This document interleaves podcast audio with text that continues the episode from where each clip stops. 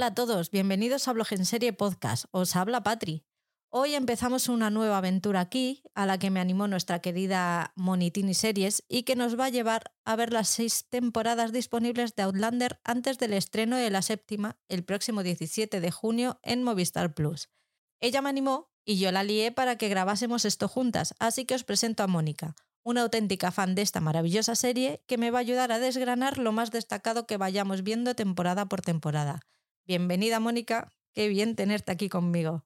Hola Patri, es mi, mi, gusto es estar contigo, que siempre te escucho en tu programa y, y ahora que te haya convertido a, a, que seas una Sassenach más, para mí es otro, otra, otra alegría. Te ha costado un poquito, ¿eh? Sí, me ha costado lo mío, sí, pero bueno, los convencí. ¿Creías que lo, que lo conseguirías o nos dabas ya por perdidos?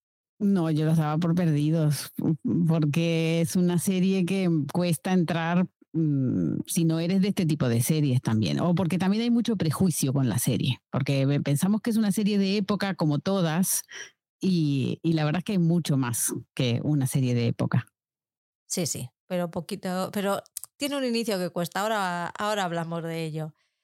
Os recuerdo que podéis encontrarla en redes sociales como arroba monitiniseries. Yo la sigo en Instagram, pero no sé si tienes alguna otra red social que yo no conozca. No, no, ahí, ahí es donde pongo toda mi actividad seriéfila. Así que estoy en Twitter, pero más que nada como fan de, de Outlander sobre todo y para seguir a la gente que me gusta y me interesa y dar, darme gustas para animar a compañeros, podcasters y seriéfilos. Su dirección y todas las formas de contacto los dejamos como siempre en las notas del programa para que si no lo hacéis ya podáis seguirla porque es una verdadera crack de las series. Eso os lo puedo asegurar.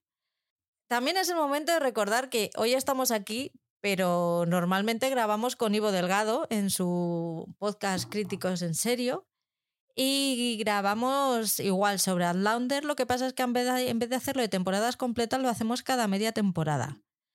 Es una pasada, eh, es súper divertido, nos lo pasamos genial y tiene una, una mirada sobre todo única de la serie que os va a hacer reír muchísimo y una capacidad que tiene de, captar los detalles que a mí por lo menos me deja asombrada. Ver, ve cosas que yo digo, ostras, es verdad, si es que está pasado y yo no, no me he dado cuenta. Yo que vosotros corría y me ponía a escucharlo ya. Sí, la verdad que es una pasada. Cuando me lo propuso al principio me asusté porque dije, mm, ¿será para burlarse de Aulander? Y me daba miedo porque es mi tesoro, no, que no quiero que me lo toquen. Pero nada, es una pasada. Es está buenísimo el punto de vista que le da y es muy divertido, la verdad. Y además que le saca jugo también. Sí, sí, completamente. Vamos a empezar con, el análisis. antes de empezar, yo quiero aclarar unas cositas porque, claro, grabar este podcast es muy difícil para una persona que, está, que se está introduciendo en el universo de Outlander, ¿vale? Porque son seis temporadas, tiene una horda de fans, muy fans, que están enamoradísimas y que yo entiendo, porque yo también he sido fan loca y ciega, que es muy difícil escuchar a lo mejor a una persona ponerle pegas a, tu tesoro. Y un poco este es el, papel que tenemos Ivo y yo, que, que teníamos al principio de, de, la serie, y que yo me sentía fatal porque decía, madre mía, es que me van a odiar. porque, yo todavía no soy capaz de ver eso que ellas están viendo, pero yo, eh, Mónica nos decía, dadle más tiempo, dadle paciencia, ya verás que vais a entrar, que vais a entrar. Y es verdad, yo he buscado un poco los motivos por lo que estos no, esto nos podía haber pasado. Y buscando un poco en fechas y tal, pues me he encontrado con que el primer episodio de Outlander se estrenó el 9 de agosto del 2014. Estos son nueve años. Como dice Ivo, yo creo que también tiene mucho que ver el presupuesto inicial.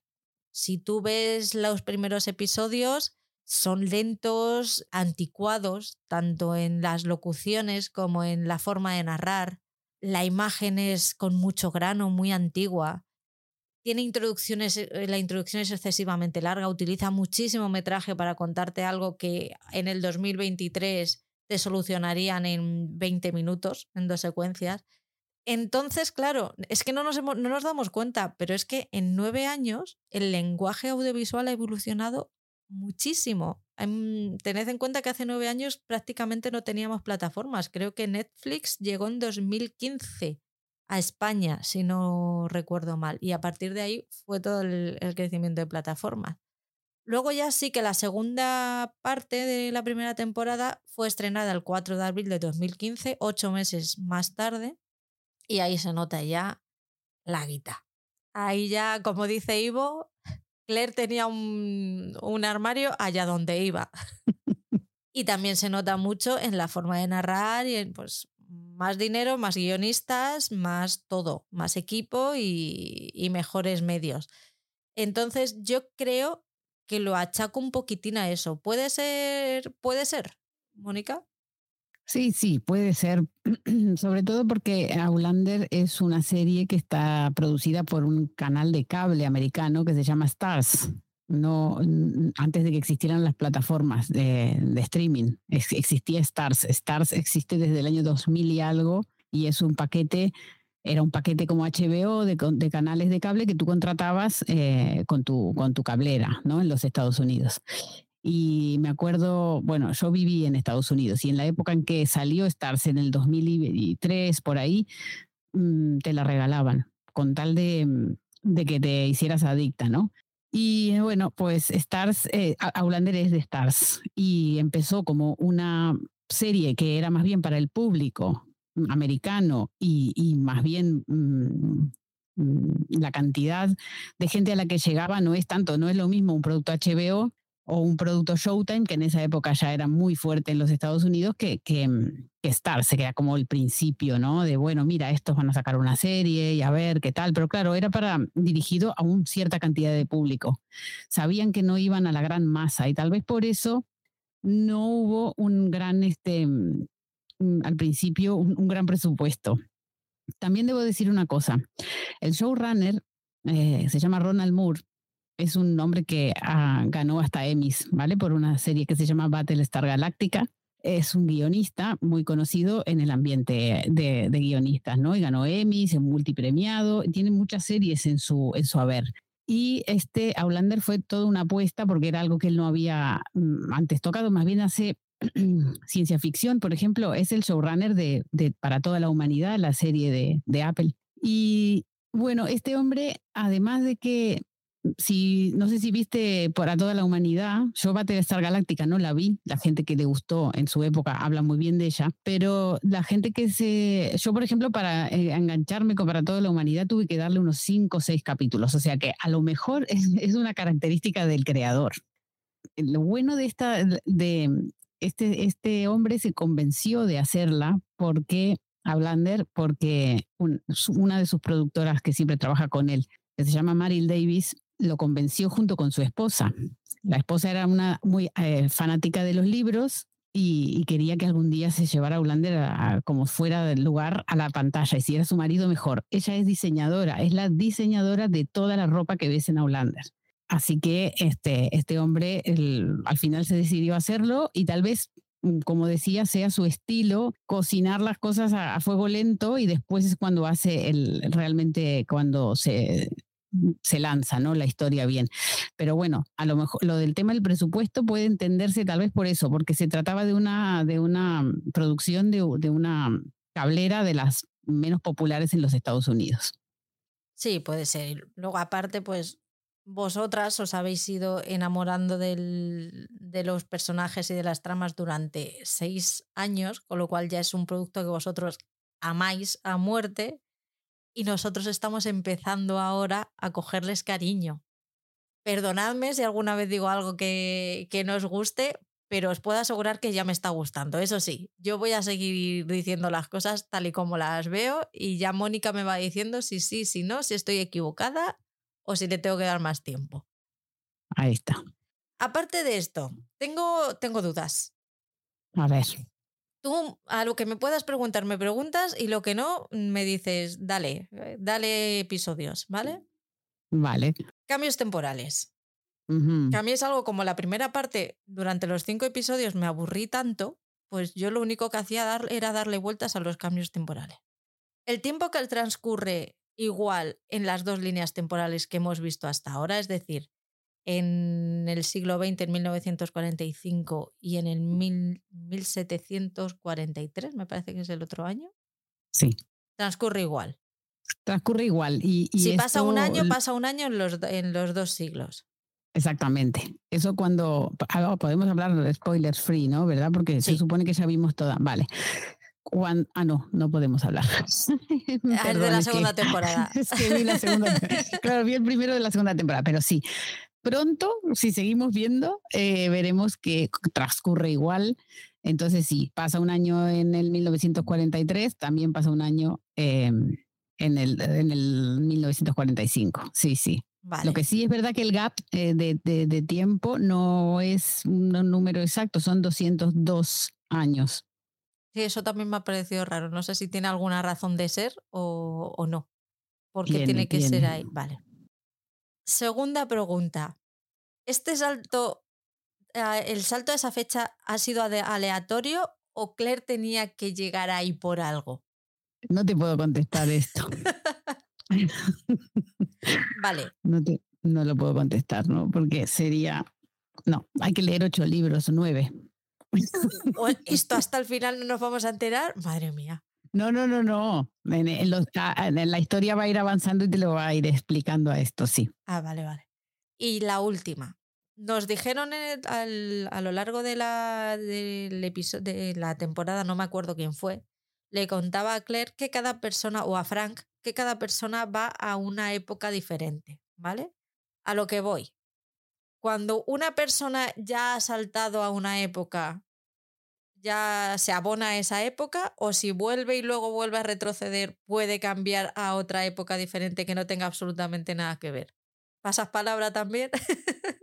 eso, eso todavía en la serie puede que no se haya contestado. Yo lo sé a eso por los libros, pero no sé si quieres que te lo diga o no. No. Vale. Si me va a quitar emoción a la serie, no. Así es algo que. Sí, sí, le va a quitar, sí, no.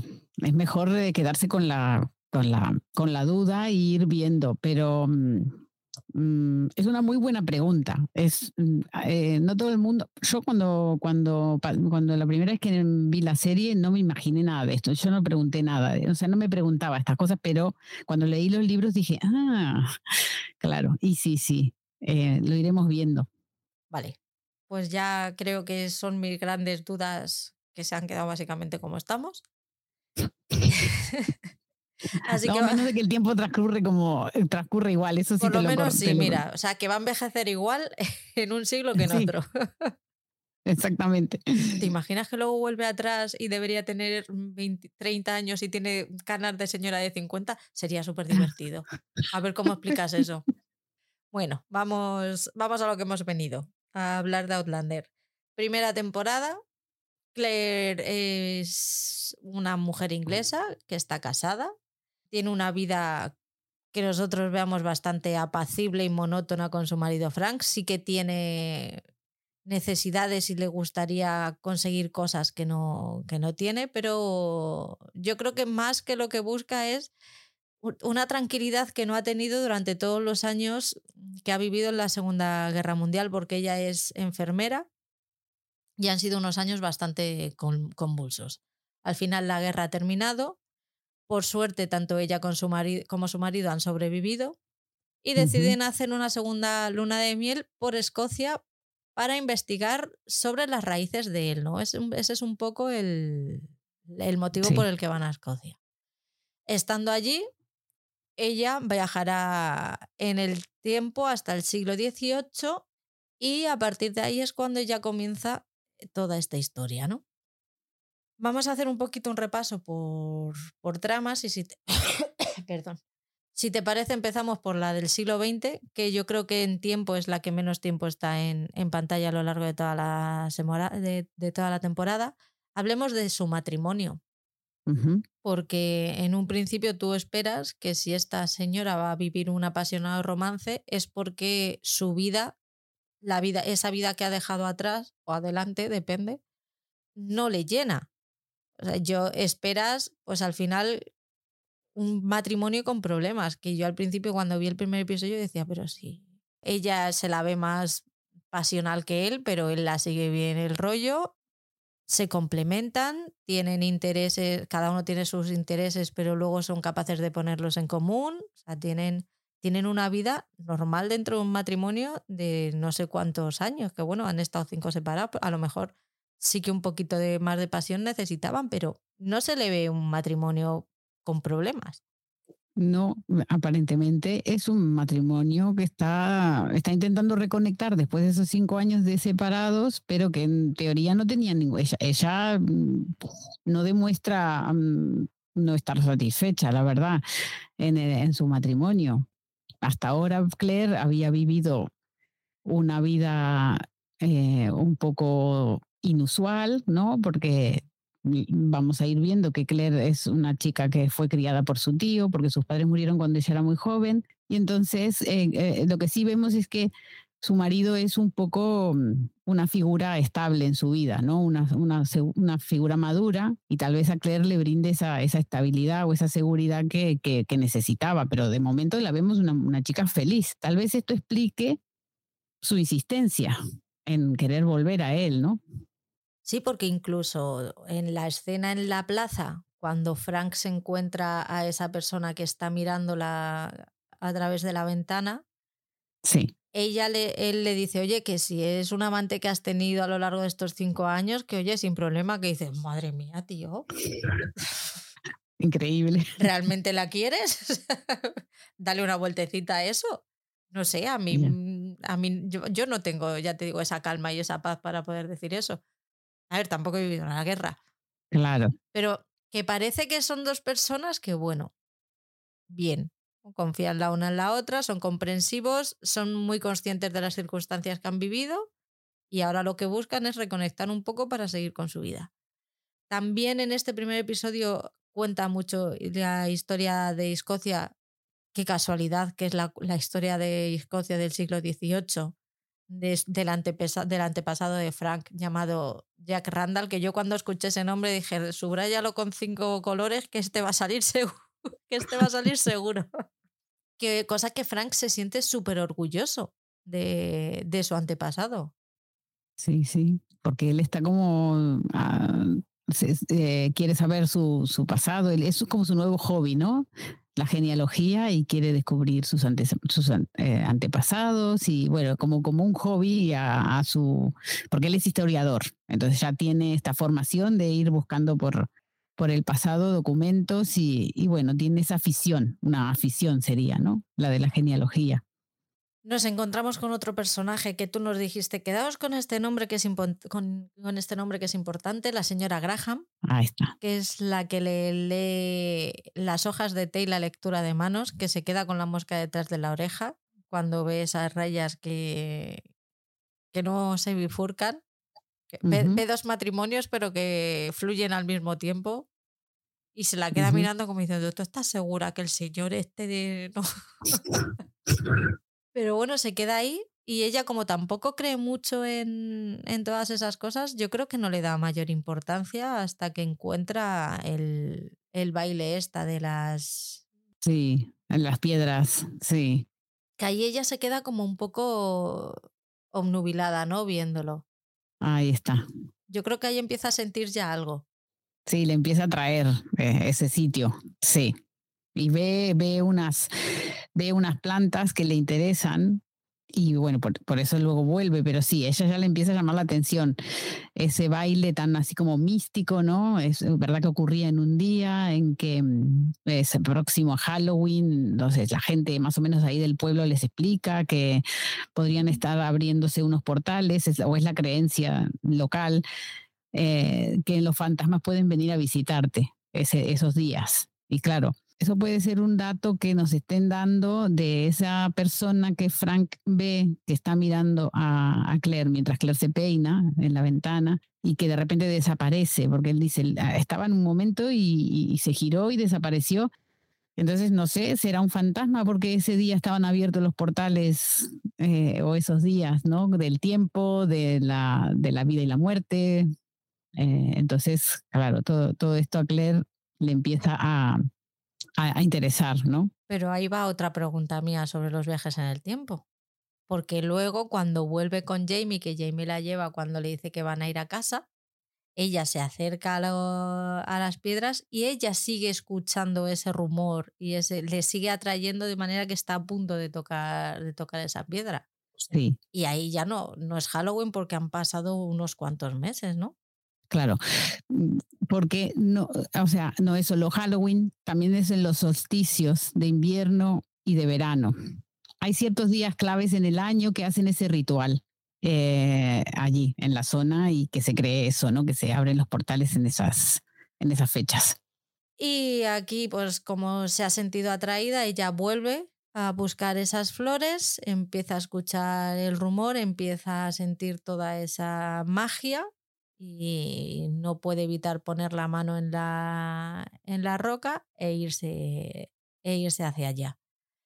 Para cerrar un poco la trama esta del siglo XX, porque no sale mucho más, lo único que volvemos a ver muy poquito es que Frank está loco por buscarla durante todo el tiempo en que ella está desaparecida. Incluso le engañan porque ofrece recompensas y tal. Le engañan para intentar ganar esa recompensa.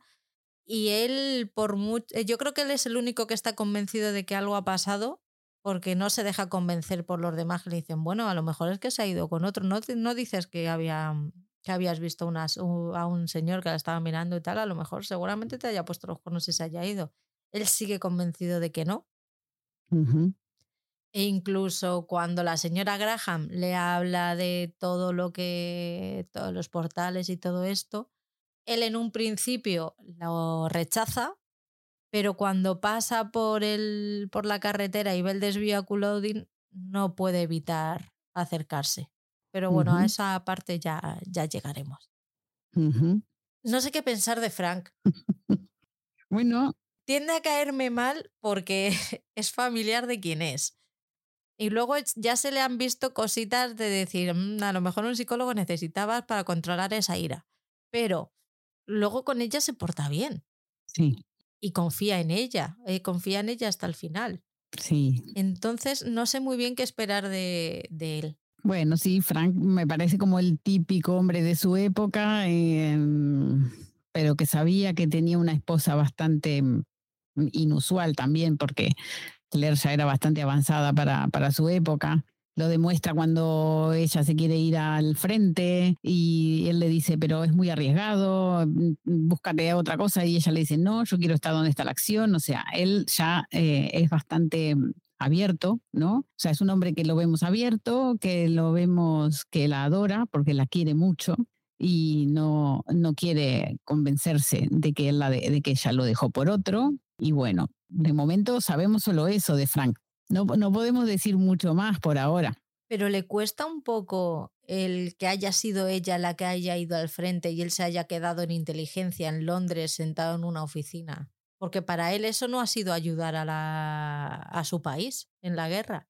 Ya, porque no es tan mainly, no es tan de hombre, ¿no? Eh, ella es más valiente que él, sí.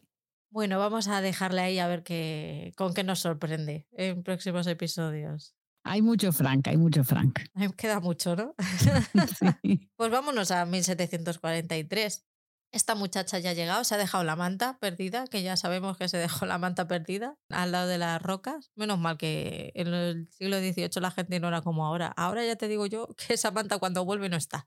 Y bueno, empieza a correr, empieza a mirar a su alrededor, ve que es el mismo sitio pero algo no cuadra, de repente se encuentra unos casacas rojos corriendo que dice, a ver, esta gente o, están haciendo como en Estados Unidos, con la guerra, que en el sur empiezan a hacer sus, sus moviditas o aquí está pasando algo. Y vamos a hablar por lo primero del grupo de, de, escoceses, que son los que, la, los que la salvan del intento de violación de Randall, de Jack el Negro, que también hablaremos de, eso cuando, cuando le toque. Pero vamos con el, grupo de escoceses, estos que están capitaneados por Dougal Mackenzie. La impresión que me, han dado que me ha dado a mí es que son los grandes compañeros de, de Jamie y Claire a lo largo de toda la temporada. Al final son un grano en el culo, los judíos, pero al final ella se apoya en ellos en muchísimos momentos para bien y para mal. Eh, son un grano en el culo porque no la dejan en paz, porque no confían en ella, pero luego cuando ella necesita ayuda son los que están siempre. Aquí, claro, ya eh, con la, la, introducción de estos personajes ya te introducen en la serie, la historia te introduce ya en lo que mostrarte más o menos cómo era el, el, carácter de los clanes, ¿no? De, de Escocia. Eh, entonces hay un líder que es, claramente es Dougal, hablan gaélico, que era hasta ese momento todavía era legal hablar en Escocia en gaélico, que era el, idioma local. Entonces es una marca de que los distingue mucho, ¿no? también cómo van vestidos, eh, con su kilt, ¿no? Eh, y, bueno, mm, esas características, ¿no? Bien clásicas de que marcan mucho la forma de vida y que entre ellos solo hablen en gaélico y ella sentirse, justamente la serie se llama Outlander, forastera, sentirse de fuera, ¿no? y toda la desventaja que eso le da, además de que es la única mujer que está entre ellos y tiene todos esos miedos, ¿no? Que nos dan todavía, nos dan a las mujeres. es verdad. Eh, al empezar e, ese primer encuentro con los, con los Mackenzie, mm, a ella no la deja nada tranquila, la verdad. Porque si esos van a ser sus aliados con respecto a, al casaca roja, eh, pues mm, no sé qué es peor porque son violentos, son maleducados, la mujer es solamente un, la miraban porque ella iba vestida, vestida como iba vestida, ¿no? Entonces ella se... En ropa interior. de ropa interior, ella se siente súper expuesta y, bueno, pero no tiene muchas opciones, ¿no? E, es, es o quedarse sola en el medio de la nada que no sabe dónde está aquel violador, o bueno, aparte me parece que no le dan mucha opción porque como es una mujer inglesa en esa zona, sospechan mucho de que sea una espía inglesa. Entonces ahí también nos introduce en el tema de la situación política de ese momento, ¿no? De que había una especie de tensión política entre, entre la corona británica y los clanes escoceses. Así que es una buena introducción. Luego sí que con el paso de los episodios ya nos vamos dando cuenta que aunque no terminan de confiar en ella, porque la verdad es que ella lo pone muy difícil, pero es que claro, es que ella no puede contar nada, no, no puede dar una respuesta directa a las preguntas que le hacen porque la, la mandan a la hoguera. Exacto, literal.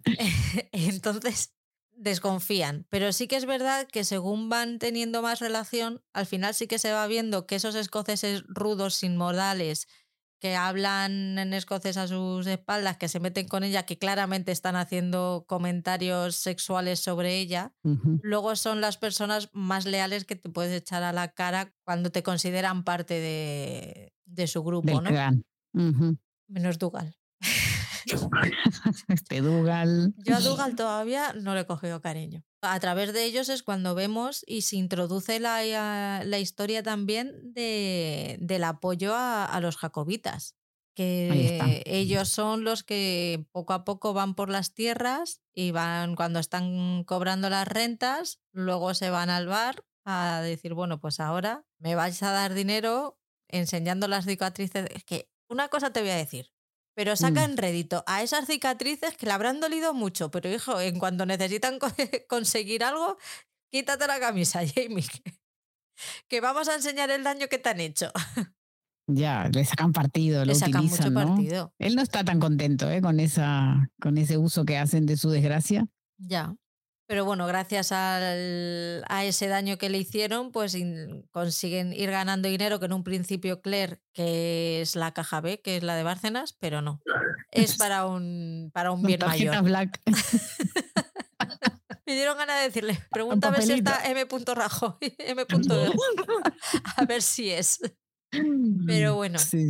Pronto se entera de que no, que es para apoyar a los jacobitas, que no sé qué la, que la asusta más. Casi hubiera preferido que hubiera sido la caja B, ya te digo.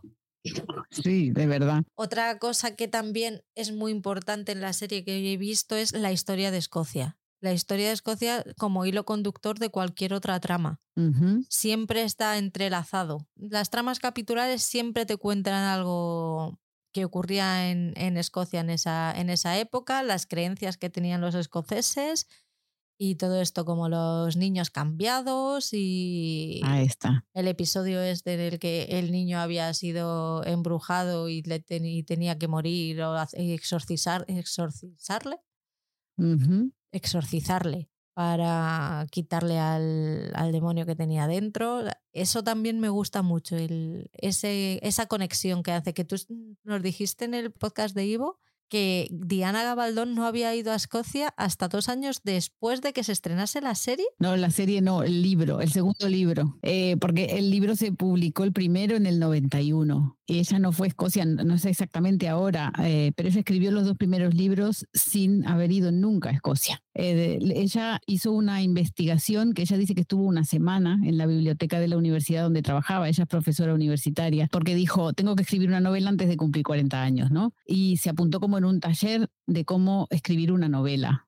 Y entonces eh, dijo, bueno, pues estaba mirando un capítulo de Doctor Who y apareció un escocés, un Highlander vestido en kilt, así con la falda escocesa, y dijo, pues bueno, tiene que ser en Escocia, porque me gustó este, este hombre. Y se llamaba, se llamaba Jamie también. Pero no sacó de ahí el nombre Jamie. Jamie Fraser es otra historia de por qué se llama así. Y resulta que dijo, bueno, tiene que estar centrado, me voy a, me voy a poner a estudiar. Y se centró en el siglo XVIII, eh, dijo, bueno, pues aquí tiene, se, le ocurrió otro escocés también, pero dice, tiene que haber una mujer para que haya tensión sexual. Y entre ellos, ¿no? Y mm, resulta que dice que ella mm, escucha a los personajes y Claire le empezó a hablar. Y Claire le hablaba demasiado moderna. No lograba imaginarse un personaje que sea mm, eh, de la época, y entonces dijo, pues nada, viajes en el tiempo. Y así se, inventó eh, viajes en el tiempo. Entonces, claro, es muy, eh, su obra literaria es muy reconocida y aplaudida porque el rigor histórico es, eh, es, prácticamente intachable. O sea, ella mm, coge la real, lo que pasó de, verdad y está demostrado históricamente y te, bueno, y te novela lo que quieras, pero todos los hechos y fechas y batallas y, y eso, costumbres, ¿no? Están basadas en estudios reales. Entonces no, no hay como darle a eso. Es, entonces no me parece que sea... Por eso me parece que Aulander es mucho más que una serie sobre una historia de amor en realidad aprendes historia y si la, y si la constatas, de verdad existe el documento que te lo, que te lo confirma. Entonces, por eso mm, me encanta, creo que es eh, un sello de distinción de la obra de Diana Gabaldon. Te puede gustar o no, pero que no le puedes criticar que no esté basado en, en, la, en la verdad, menos los personajes, obviamente. No, no, yo además creo que empecé el, podcast de Críticos en Serio que me preguntó Ivo un titular y dije, es muy buena serie histórica, pero la historia de amor me cojea. Claro, porque es donde la que no es la que, la que se inventó. sí, sí. Vamos con más personajes. Tenemos a, a, Callum, el señor del castillo Lioc y de Dougal Mackenzie, que son hermanos entre ellos que el castillo Lioc es donde van, donde llevan a Claire los escoceses después de que la, la rescatan. Ahí se encuentra a, Callum, que es el señor del castillo, pero que está enfermo y no puede hacer nada por sí mismo que no sea política. Él es muy bueno en política porque no puede bajar al barro, no, sus piernas no se lo, no se lo permiten.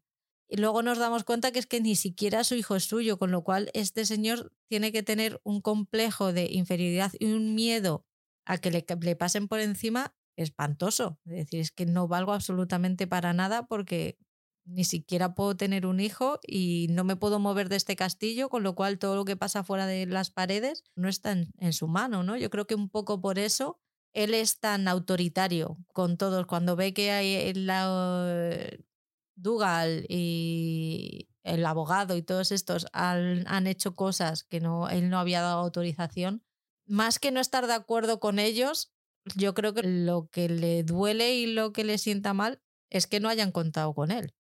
Sí, yo creo que también marca un poco lo fuerte que es un, yo lo veo al revés. Yo veo como que él, a pesar de tener todas las desventajas que tiene físicas y, que lo pone en desventaja con su hermano, porque su hermano es un, jefe de guerra que lo puede hacer todo, hasta hacerle los hijos. Em, sin embargo, él no se baja de ahí. O sea, él mm, se cree como, si, ¿cómo será lo del respeto a la tradición de que como él es el hermano mayor, él fue elegido como el señor de terrateniente por, por los otros hombres del clan, entonces eh, no tiene miedo en, en hacerse fuerte frente a su hermano, no tiene miedo a imponerse. Porque otro, por ejemplo, yo qué sé, podría sentirse eh, amenazado, podría sentirse, no sé, que su situación esté amenazada y podría hacer un, paso al lado. Total, está enfermo, tiene toda la excusa, ¿no? Pero sin embargo, él hasta el último momento es el que manda, es el que se impone. Ese, entonces ahí un poco habla también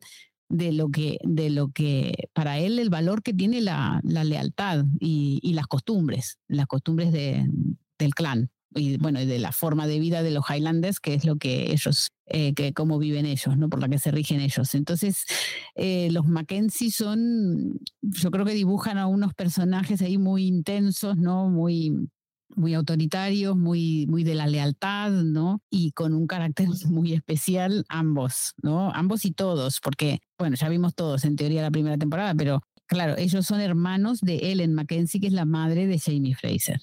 Entonces, eh, Jamie Fraser en teoría tiene los genes de estos señores también.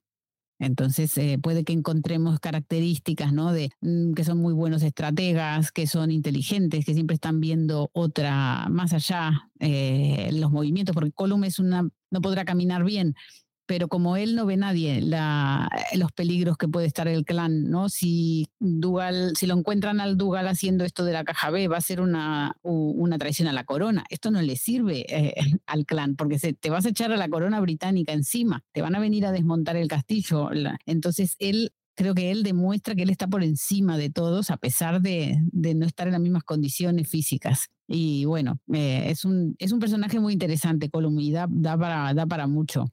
La relación entre ellos es muy interesante. De hecho, está la cena esta en la que otorgan, le otorgan fidelidad y obediencia, que es, anual, ¿verdad? No, no, ocurre cada tantos años. en ningún lugar encontré cada cuántos ni por qué es que se, se hace en, en, tiempos así separados de...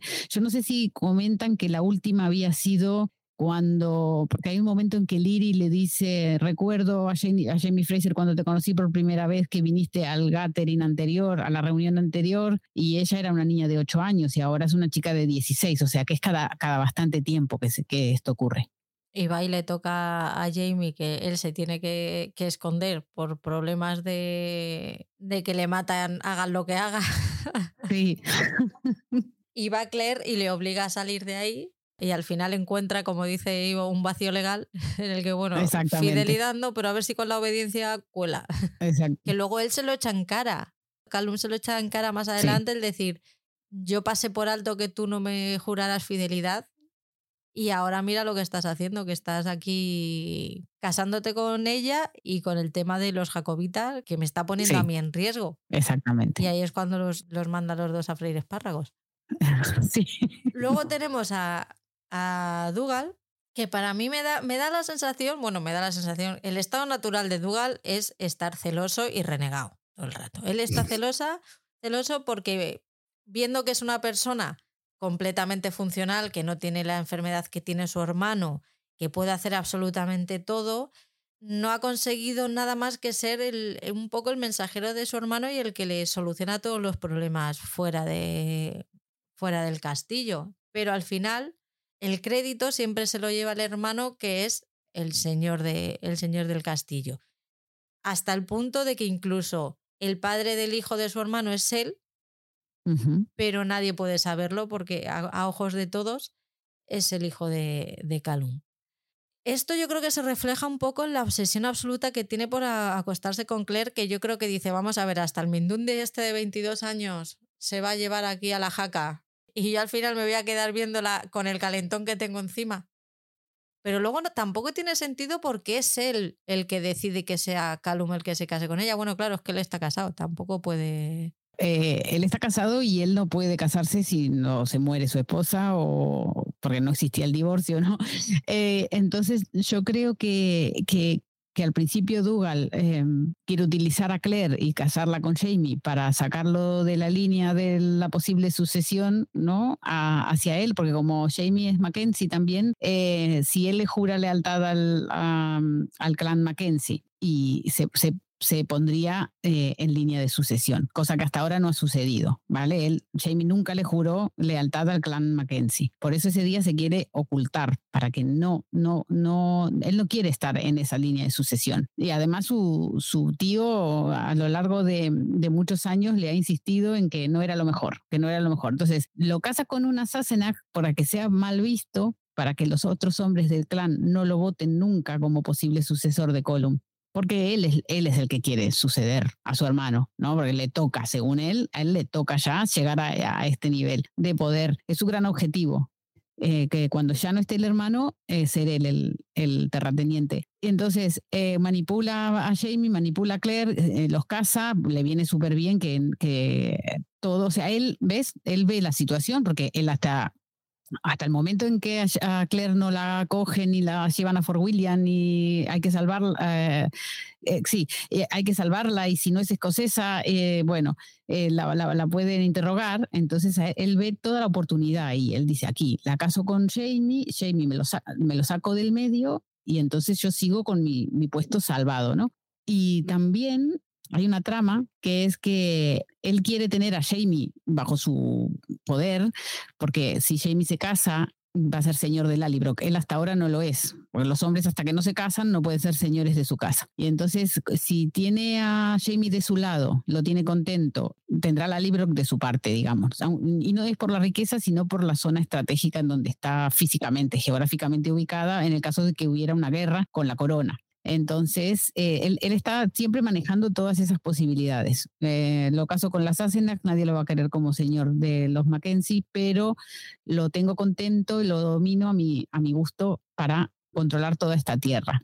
Y bueno, ahí también muestra el carácter de Dougal de, de, estratega también y de que en realidad para él, él busca el poder y él busca la restitución del, del rey católico que, es su gran motivación política contra la corona. No apunta sin hilo, sin hilo. No.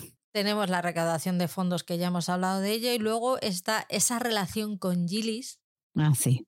Al principio pensamos que es pasional, que es por atracción pura de, de los dos. Bueno, ese drama que monta cuando le cuentan que ha muerto su mujer, que dicen, madre mía, que se pone a romper todo, que dices, oye, pues la quería, y es fea como un demonio, pero incluso ella se merecía que la quisiera, oh, madre mía.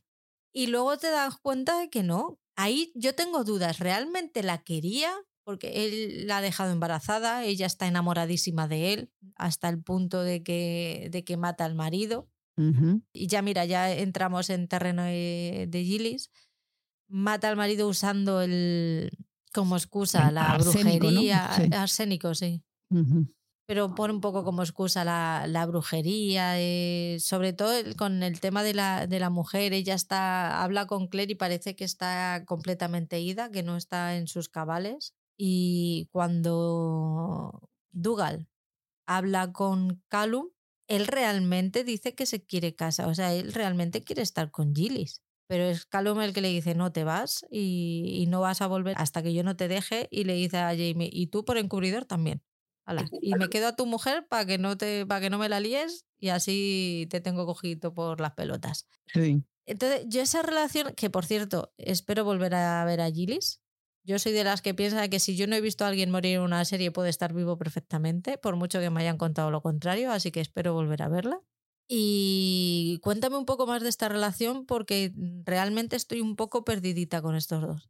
Bueno, yo creo que eh, es una relación que, que sí que, que, hay que hay pasión, que hay atracción real y que, y que más bien está motivada además por, la, por el fanatismo que tienen políticos, ambos, que quieren lograr restituir al rey católico, ¿no? Por Escocia, por Escocia, dicen todo el tiempo por Escocia. Entonces eso los une mucho, claro. Eh, Dougal se habrá casado con su esposa porque le tocaba, pero no la quería. Y esta chica es, es guapa, es, sexy y encima es inteligente, eh, tiene un montón de ideas políticas súper avanzadas también y, en, una mujer me refiero, lo que se esperaba de una mujer en esa época. Entonces yo creo que sí, hay, un, hay una atracción real y sentimientos también los hay. Lo que pasa es que yo creo que el ansia de poder de Dougal eh, es más fuerte que cualquier otra cosa, que va, va por encima de, de cualquier sentimiento. Entonces hay que ver si realmente él hubiera podido hacer algo por ella en el caso de que se hubiera enterado lo de la hoguera, eh, ¿no? lo del juicio de las brujas. Hay que ver.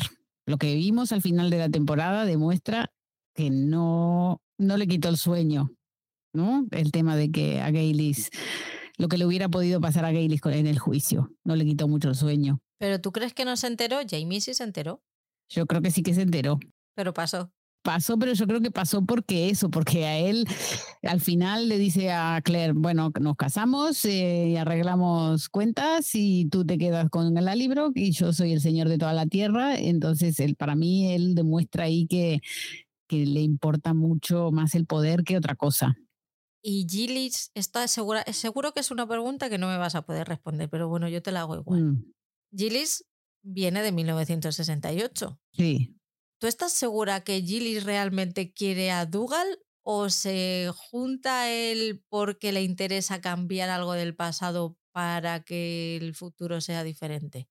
Bueno, ya sabemos, ¿no? Ya sabemos que Gaylis viene del futuro, o sea que ella tiene sus intereses políticos, ¿vale? Entonces, si ella vino, de- podemos deducir, ¿no? Que si ella vino del futuro, va hacia el pasado y se justo se mete en el medio del clan Mackenzie y empieza a hacer lo de la recaudación B y todo eso para mm, se alía con el con el revoltoso principal que es Dougal, es porque tiene tiene interés de cambiar el futuro, claro. Ella lo que quiere es liberar a Escocia desde aquella época. Entonces, mientras tanto lo pasa bien. Yo, yo eh, pienso que Gaylis es una mujer que sabe pasarlo bien y no elige mal, porque la verdad, vamos a decirlo, el tío de Jamie tampoco está nada mal. No.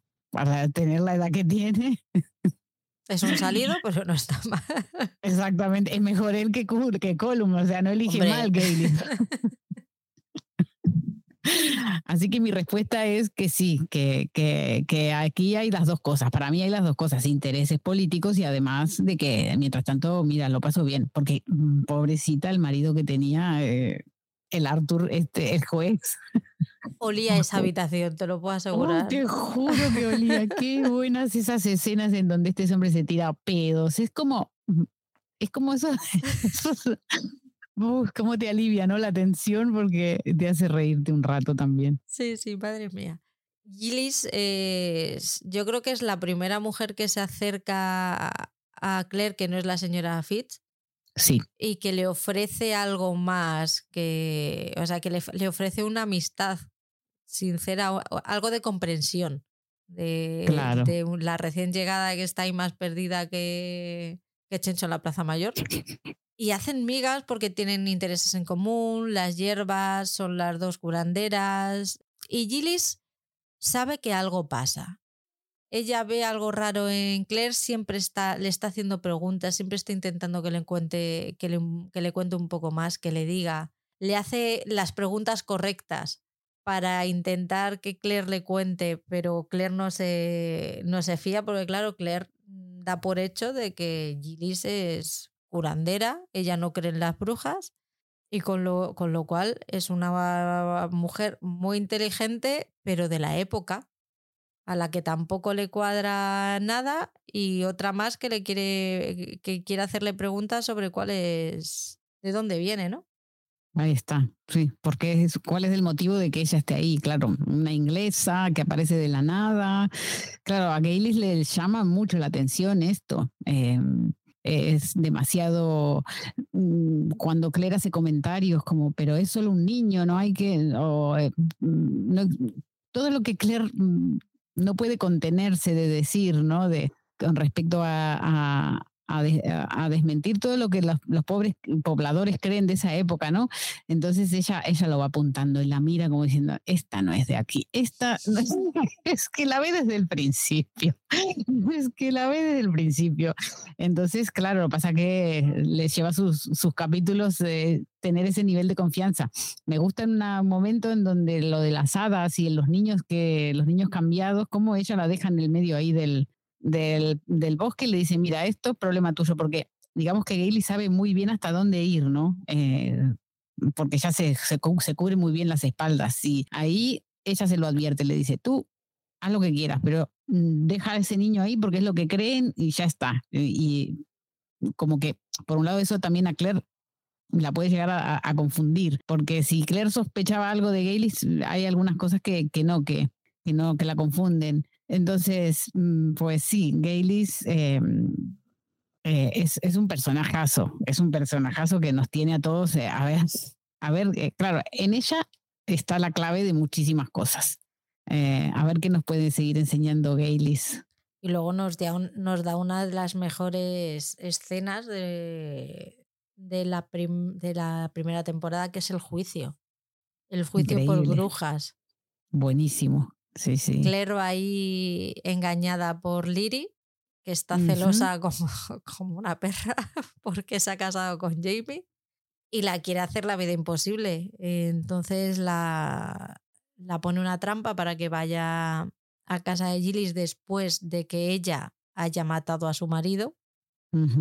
Para que, para que la encuentren con ella cuando las, la policía, iba a decir, no creo yo que la policía se llama policía en el siglo XVIII. Cuando los soldados fueron a buscarla para, para meterla a la, cárcel por, por bruja. Y de ahí, pues que el juicio de una se convierta en juicio de dos. Y allí ya tienen el. Bueno, ya están las acusaciones de todas esas cosas raras que ha ido haciendo Claire a lo largo de la primera temporada que la pueden hacer parecer una bruja, como puede ser el curar a un niño con hierbas en vez de exorcizarle o dejarle morir para quitarle el demonio que lleva dentro. Es, eso lo comentaba el otro día también. Es eh, la escena del juicio hasta que no hacen el receso. Realmente no ocurre gran cosa. No. Pero sí que te ilustra mucho el cómo era la vida, cómo eran ellos, cuáles eran sus creencias y el por qué pensaban así, porque creían que las cosas sucedían así. A mí me, me encantó. Fíjate que podía parecer relleno, pero estaba con los ojos abiertos y diciendo, dame más de esto. Hasta que llega el receso, vemos que el abogado se ha zafado de Calum, que Calum no quería ayudarla, pero el otro que le ha cogido cariño de verdad dice, venga, voy a, voy a echarte una mano y le dice, yo no sé cómo lo ves tú, yo creo que Gillis estaba ya sentenciada desde el primer momento, que ella no se iba a poder salvar de, de, ninguna manera. Sin embargo, le dice el abogado, dice, si tú vas y dices que es que ella te embrujó, tienes una posibilidad de salvarte. Pero Claire no, no usa esa carta, incluso estando enfadada con ella, no es capaz de, de dejarla sola. Y pues prefiero que muramos las dos a, que muera ella sola. Y ahí es cuando ella le dice 1968. Que luego hasta el momentazo de se vuelve todo el mundo loco, enseña la cicatriz de la vacuna, que dije, oh Dios mío, qué bueno. llega Jamie, antes de, antes de eso llega Jamie para salvarla. Un pifostio que se monta en un momento. Y luego llegamos al... No sé si tienes algo que decir de ese, del juicio que a mí se me haya... No, eso que decías, ¿no? La, cómo muestran en, esa, en eso que parece relleno eh, el, pensamiento de la, de la época, y de eh, cómo ve al cura y les pide perdón eh, y les dice, ella tenía razón, lo salvó, ella es una salvadora, no sé cuánto, pero, pero en realidad manipulándolo porque sabía que iban a tener reacción. De, Mira, ha logrado que un cura incluso dude de, de su propia Entonces dije, es una genialidad, es que ese capítulo es una genialidad, me encantó mucho y aparte ahí vemos cómo, cómo confluyen todas las tramas, las, esas que decías al principio, bueno, Claire, déjate de meterte en problemas, chica, que no estás en el siglo XX. y, al final ves como todo le cae encima y, no hay escapatoria. O sea, si no es por lo que hace Gaylis, mm, no teníamos más serie, porque directo para la hoguera. Eh, sí, me encantó ese capítulo y toda esa parte mm, me gusta muchísimo y sobre todo, obviamente, mm, yo aquí, una mujer de ciencia, lo de la vacuna que la utilice, es que qué maravilla. Se lo nota mucho a Diana lo que es científica, también te digo. Pero, porque claro, tiene en cuenta esos detalles que a lo mejor otra persona no. Mm, y nada, es una genialidad. Me encanta, me encantó esa escena y me encantó ese capítulo. Creo que después del, de la boda, porque para mí el, de la primera temporada es la boda el mejor capítulo, eh, es que es el 7 obviamente, este el 11 está ahí, casi empatado, por todo lo que viene después, además del juicio. Sí, es que claro, ahora viene la, la guita del pastel, que hablaremos cuando hablemos de Claire y Jamie. Ahí está. Pero que hay una, un punto de inflexión ahí en, en este episodio. Sí. Vamos a, a Lallybrook. Ah, qué lindo. Y antes de hablar de Lallybrook, deberíamos hablar del duque de Sandringham. Ahí está, este hombre. Qué pesado. Ay, pues a mí, me parece genial. Soy muy, muy entretenido él, eh, sí, porque él sabe a lo que va. Cuéntanos un poco del duque. Bueno, el duque era un, aristócrata eh, inglés que eh, era como el, eh, la, la, conexión entre el Jonathan Randall y él, ¿no? Aparentemente Frank sabía del futuro que este hombre, que era tan maldito y tan malo, todavía no hablamos de, Jonathan Randall, pero todo lo que él hacía tendría que, Frank decía, tiene que haber tenido alguien que lo ayudara a, salirse con la de él y poder hacer todas estas cosas como es el abuso a los pobladores, porque eso en realidad, lo que no tenemos que olvidarnos que Escocia era parte de la, es parte de la corona británica hasta ahora, eh, y entonces por lo tanto los pobladores son los súbditos también del rey, y por lo tanto, si son sujetos del rey, el rey tiene, tiene la obligación de protegerlos. Entonces es ilegal todo lo que hace Randall, no hay que olvidarse de eso, ¿no? Entonces, para poder cometer todos esos abusos, aparentemente Sandringham era como una especie de, de, conexión con, la Casa de los Lores y que lo, protegía, ¿no? Eh, lo protegía de, que no llegara a más sus fechorías, ¿no? Y, que no lo juzgaran por ello. Y también tenía, eh, el, tiene sobre su sobre su imagen un rumor, ¿no? Una sospecha de que él era un, estaba conectado con, con los jacobitas, que era un simpatizante jacobita y que había mm, ayudado a la causa a conseguir apoyos económicos dentro de la aristocracia inglesa. Entonces es un personaje muy interesante. Mm, también como él tiene esa conexión con, la Casa de los Lores y por todo esto que podían acusarlo ¿no? de que él está en contacto y está eh, encubriendo a, Randall, eh, Jamie intenta hacer una petición a través de su abogado de, mm, de que lo de que lo esculpen de la búsqueda y, que tiene por, por el asesinato de un capitán inglés y entonces eh, Jamie va a intentar a través de este, de este personaje mm, que, conseguir ese perdón. Entonces es, es, importante el duque de Sandringham por eso, por, por estas tres cosas. A raíz de esa petición que le hace al rey a través del duque, eh, él ya se siente más o menos liberado y libre y decide llevarse a, a Claire a casa, que vemos que primero hacen una paradita técnica que ya hablaremos de ella, pero terminan al final en, en Lallybrook. Eh, y allí nos encontramos a, Jenny. Jenny es la hermana de, de Jamie que tuvo problemas con Randall cuatro años antes. De hecho, por eso es por lo que Jamie está huyendo. A raíz de ahí, de las cosas que sucedieron ahí, es el desencadenante por lo que Jamie termina huyendo y está en busca y captura.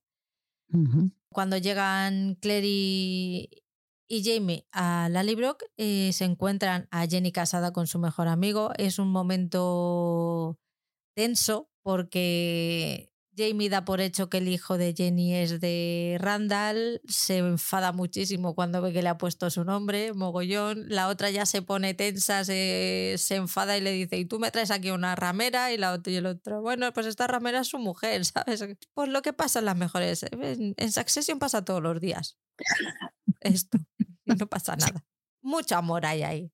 Pero al final no, al final se, da, se entera de que no, que que ese niño no es hijo de Randall, sino de Ian, que es su mejor amigo, y, está embarazada del segundo hijo del amigo que tiene una pata de palo.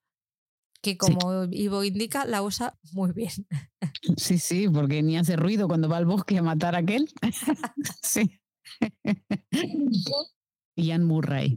Aquí vemos que hay muchos asuntos sin resolver entre, entre los hermanos, no se han visto en cuatro años, no saben qué ha sido la vida del uno del otro, con lo cual tienden a pensar que lo malo les ha pasado a ellos mientras el otro estaba viviendo la vida tranquilamente, que es algo que suele pasar mucho en la vida real también. Es como, fíjate yo lo porque estoy, lo estoy pasando y este seguro que está ahí inflando esas cervezas. Sí, tal cual. Es un sentimiento como muy humano, ¿no? Una reacción muy humana esta de tú no sabes por lo que he pasado yo y la vida tan fácil que has debido tener. Están, además, tiene un elefante en la habitación desde que Jamie llega, que es muy grande, que es la muerte del padre de, ambos. Es algo que, se, que flota en el ambiente todo el rato y ninguno de los dos es capaz de, de hablar de ello hasta la famosa escena del, del molino, que Jamie se pone muy nervioso por cómo están las cosas en la libro, que intenta llegar él y poner su solución sin tener en cuenta a su hermana, que es la que lleva cuatro años trabajando ahí y llevando la, la casa y el condado, no sé si se llama condado. Mm, no se llama condado, pero no la casa. Las tierras. Sí. Lo, lleva, lo, lo, está llevando a su manera, lo está llevando bien y ella conoce Sí. a la gente y sabe cómo tiene que hacer las cosas para causar el menor daño posible. Y Jamie ve algo, no le gusta y va por el camino en medio. Sí, como todos los hermanos menores. El caso es que pues no dejan de tener enfrentamientos. Se, se nota que se quieren mogollón. O sea, es, están muy contentos de, que, de verse los dos, de estar bien. Pero al final no es hasta que hasta que ella ve las cicatrices de él y ella le cuenta a él lo que realmente pasó con Randall cuando no hay un acercamiento. eh, Hablan de, de su padre porque ella daba por hecho que su padre había muerto por alguna locura que había hecho él. Ahí está. Ya se empiezan a contar las cosas tal y como han pasado ya y ahí ya tienen un encuentro, solucionan las cosas. Claire, que en un principio parecía que no iba a casar con la cuñada, al final se hacen muy buen- buenas amigas, se, se respetan muchísimo, se ganan el respeto la una de la otra, hasta el punto de que cuando Jamie es capturado, las que salen a buscarle son ellas dos. Sí. sí, Deja un sí. poco de lado el nacimiento del niño porque al final es que tampoco es que tenga mucha, mucho más allá de que venía de nalgas y que le costó lo suyo parirle. No tiene mucho más interés para la trama. Esto no, es verdad. Eh, esto de los partos y de cómo, me acuerdo una, un reclamo que también hicieron otras chicas en otro podcast cuando nació la hija de Rhaenyra y mm, ella se levanta y, ¿te acuerdas en, en House of the Dragon? Y dicen, pero ¿cómo puede ser que es una mujer apenas recién parida salga caminando? Pues depende del parto que tengas. O sea, yo tuve que decir, a ver, Mira, hay mujeres, bueno, yo tuve dos partos, ¿vale? Y en uno no me pude sentar derecha durante siete días y en la otra, a la media hora que había nacido, pues yo me duché. O sea que, ¿sabes? Es como muy... Entonces, vale que es verdad, es un trabajo, estuvo mm, creo que dos días pariendo además, o sea que no me creo que se, se pueda subir a un caballo después de esto. Lo entiendo, Ivo lo entiendo, pero también es verdad que la, la adrenalina y el, mm, yo qué sé, hacen cosas, pero bueno, es verdad, es un voto de confianza que hay que darle a la serie, pero que a mí me pareció maravilloso y justificado porque como ella no conoce a nadie en la Tierra y había que, y es verdad, la Claire sola no iba a poder, Claire sola no iba a poder, ahí no teníamos a Morta, que es nuestro gran aliado, ¿no? Con Jamie, y alguien tenía que salir y esa oportunidad que tienen ellas dos de conectar también, ¿no? De, eh, fue primero el parto. Bueno, también nos enteramos en ese capítulo que Claire no puede ser madre, porque cuando le hablan de aquel dinero que hay para sus hijos, entonces es un, es un capítulo que, que es precioso, pero la, la, la relación, porque se establece esta relación entre ellas dos, que es muy importante. Jenny Fraser es un personaje importantísimo, me parece una mujer eh, de su época, pero bien puesta, ¿no? Que, que estoy segura que las hay, que las hubo quiero decir, que no todo era sumisión, ¿sabes? O sea, no todo era, ay, las pobres maltratadas que no mandan en su casa y que todo están en pos de su marido, no, ahí Ian lo deja clarísimo, ¿no? Dice, yo me enteré que me iba a casar eh, con ella, esa fue que me lo dijo, me dijo tal día en tal, en tal capilla, punto, ¿eh? Y ya está, y bueno, me encanta Jenny, es, es así de como de decidida, ¿no? Y, y, por suerte, eso sí que puedo decir, spoilers, hay mucho más Jenny por delante, o sea que es, es, vamos a estar contentas, sí.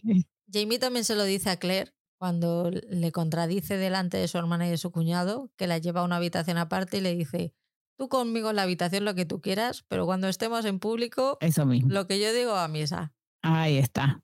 Eh, para seguir las formas de la época, pero, pero bueno, que él la escucha y, y la tiene en cuenta. El caso es que a Jamie le capturan, ellas van tras él, pero no pueden evitar, por cierto, ahora que vamos con ese momento, ese episodio en el que Mortag y Claire van ah. de pueblo en pueblo, tal cual feriantes, dándolo sí. todo con sus bailes, sus cantes y sus lecturas de mano, por favor, muy fan. ¿Te gustó? Sí, sí, sí, yo lo disfruté como una enana. cada vez que se subía a un escenario a bailar, yo me ponía a dar palmas, palmas y decía, otra. Los demás le tiraban tomates, pero yo decía, lo que tú quieras, Mostak, a muerte. Es una idea muy original eso, ¿no? De llamar la atención para que Jamie sea el que se les acerque y no, y no ellos a él. Y de esa forma, que esos son los giros que tiene, la, que tiene esta serie, de que no te esperas eso, no te esperas que, que, que, Claire se ponga unos pantalones y se ponga a cantar ahí eh, una canción que me la puse a buscar y resulta que ganó el Oscar eh, por una película de Abbott y Costello. que Diana no da, también este, tiene esas ocurrencias, porque en el libro está tal cual, ¿eh? la canción es esa y, y todo esto es, es, un, es un capítulo que dices, ay, puede ser un relleno, pero no, tiene mucho. Y también tiene la parte en que Morta le cuenta su, que era pretendiente de la madre de Jamie. Y entonces toda esa historia está súper guay porque si tenemos la precuela que nos prometieron, eh, podremos ver a un Morta joven intentando ganarse al amor de Ellen Mackenzie. Y en esa época, ¿no? De pre-Aulander, pues yo, mm, vamos, me compró el libro y la serie y todo. Y aún así decide quedarse cerca de ella. ¿eh? Sí, y, y, es el padrino de Jamie, que, que, creo que hasta ahora no lo ha nombrado como tal, pero él es el padrino de Jamie, o sea que la familia lo quiere mucho. Vamos con Jack Randall y los casacas rojos. Vamos cada vez más, más a saco. Llegamos ahí a, la parte más que nos duele más. La primera vez que nos encontramos con Jack Randall es según llega Claire al siglo XVIII, se encuentra con él y ni buenos días. La intenta violar así de repente. ¡Hala, chimpún! Hola, buenas tardes. Porque como dice Ivo, es lo más normal. Eres mujer, te violo, ya está. Pues sí, es que era como un pañuelo. Tú estás aquí para darme placer y para hacer todo lo que yo necesite y cuando yo quiera y porque yo quiera. Y no tienes derecho a decir absolutamente nada. Muy fuerte. Era muy así. ¿Es Jamie, si no me equivoco, la que le, la que le salva o es Dugal? No, es Morta. Es mm. Morta.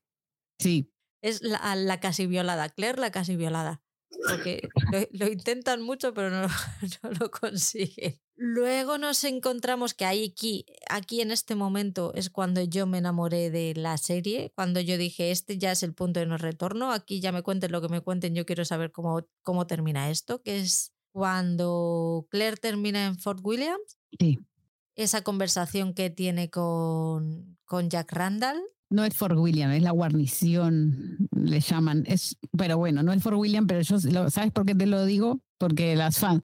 Ah, cuando, cuando queda a comer con ellos, que ya al principio está encantada diciendo me van a devolver a las piedras y voy a poder volver a mi época, y luego se encuentra este cabrón y le dice, ya te digo yo que no. Vale, vale. Solo digo porque eh, hay fans de Outlander muy, muy hardcore que van a escuchar esto y entonces van a decir, Mónica, no dijiste tal cosa. Dilo, dilo. Tú corrígeme las veces que haga falta. Vale. Bueno, tienen la conversación esta de fíjate lo que le he dicho a tu marido y lo que lo contento que estoy. Y cómo lo disfruta. El momento en el que le cuenta eh, los latigazos que le dio y cómo los estaba disfrutando, cómo disfrutaba cuando veía que la piel se le estaba empezando a desprender a trozos.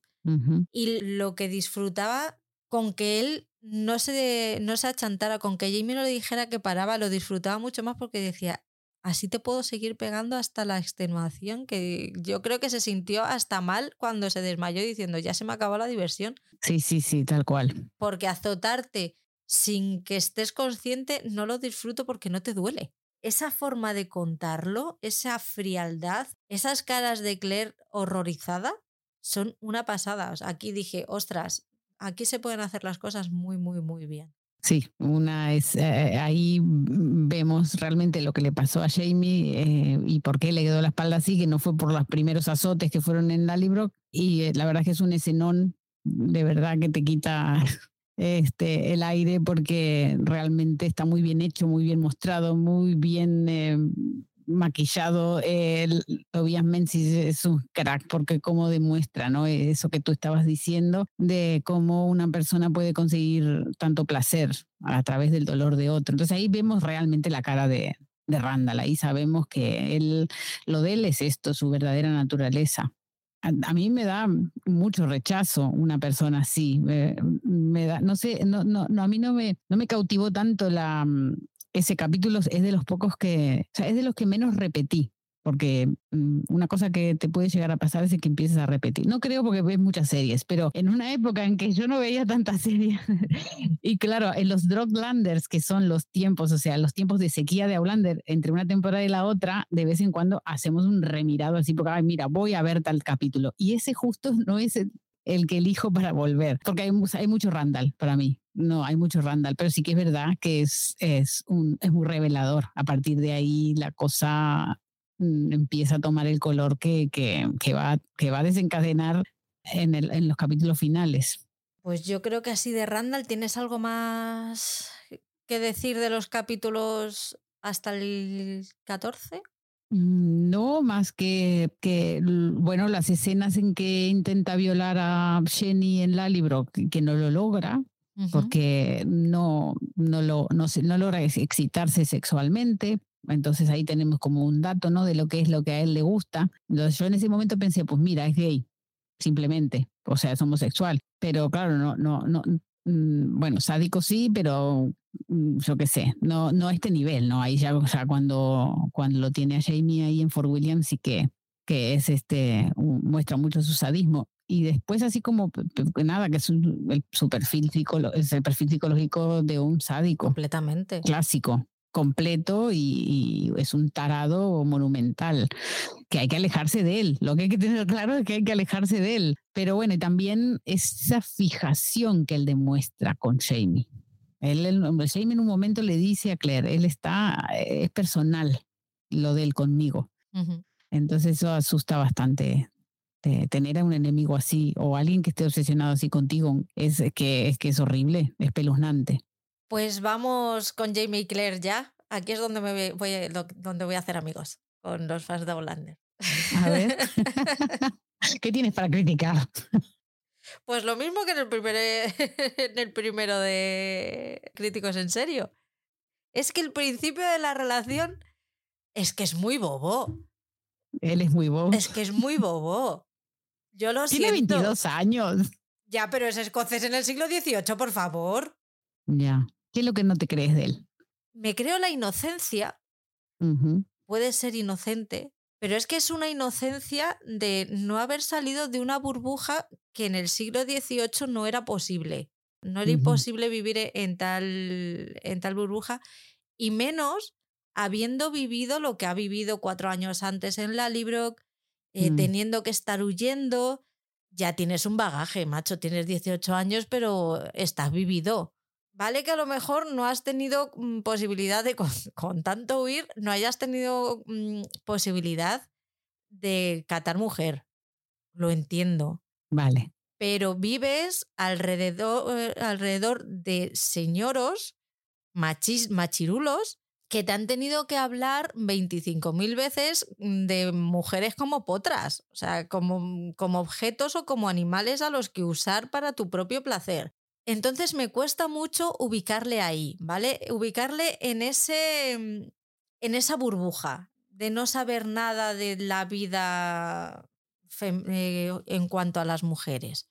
Porque yo pude ser virgen hasta que lo fui, pero vivía en el mundo y sabía cosas a través de amigos, a través de... Pero en tu mundo, en tu siglo. Sí, pero en el suyo también ha vivido alrededor de maromos mm, machistas que han hablado de usar a las mujeres. Mm, ya, pero, mm, pero tú, ¿qué es lo que le cuestionas a él? ¿Que no haya tenido relaciones todavía sexuales o...? No, no, no. No tener una pizca de maldad. O sea, pizca de maldad entendida por picardía. No tener una pizca de picardía, no tener un algo de Está pero, se, pero se da de morro, sé, con la Liri en un momento en el castillo, ¿te acuerdas? O sea, tan... Sí, pero sí, sí, se morrea con ella, pero en ningún momento, hasta que no se casa con Claire, él no se cerraba puertas tampoco, ¿eh? No creo que tuviera el tan claro que estaba enamorada, enamorado de ella, de Claire, que quería estar con ella. Él no se cerraba puertas. No. Bueno, pues esta no me. Está bien, me llama la atención la Sasena que está, pues oye, yo le daba, pero esta se me está poniendo a tiro, con lo cual, pues bueno, pues, pues muy bien. Sin embargo, claro, es que esta se me está poniendo a tiro, pero luego cuando estoy con, cuando me caso con Claire, de repente no sé nada de la vida.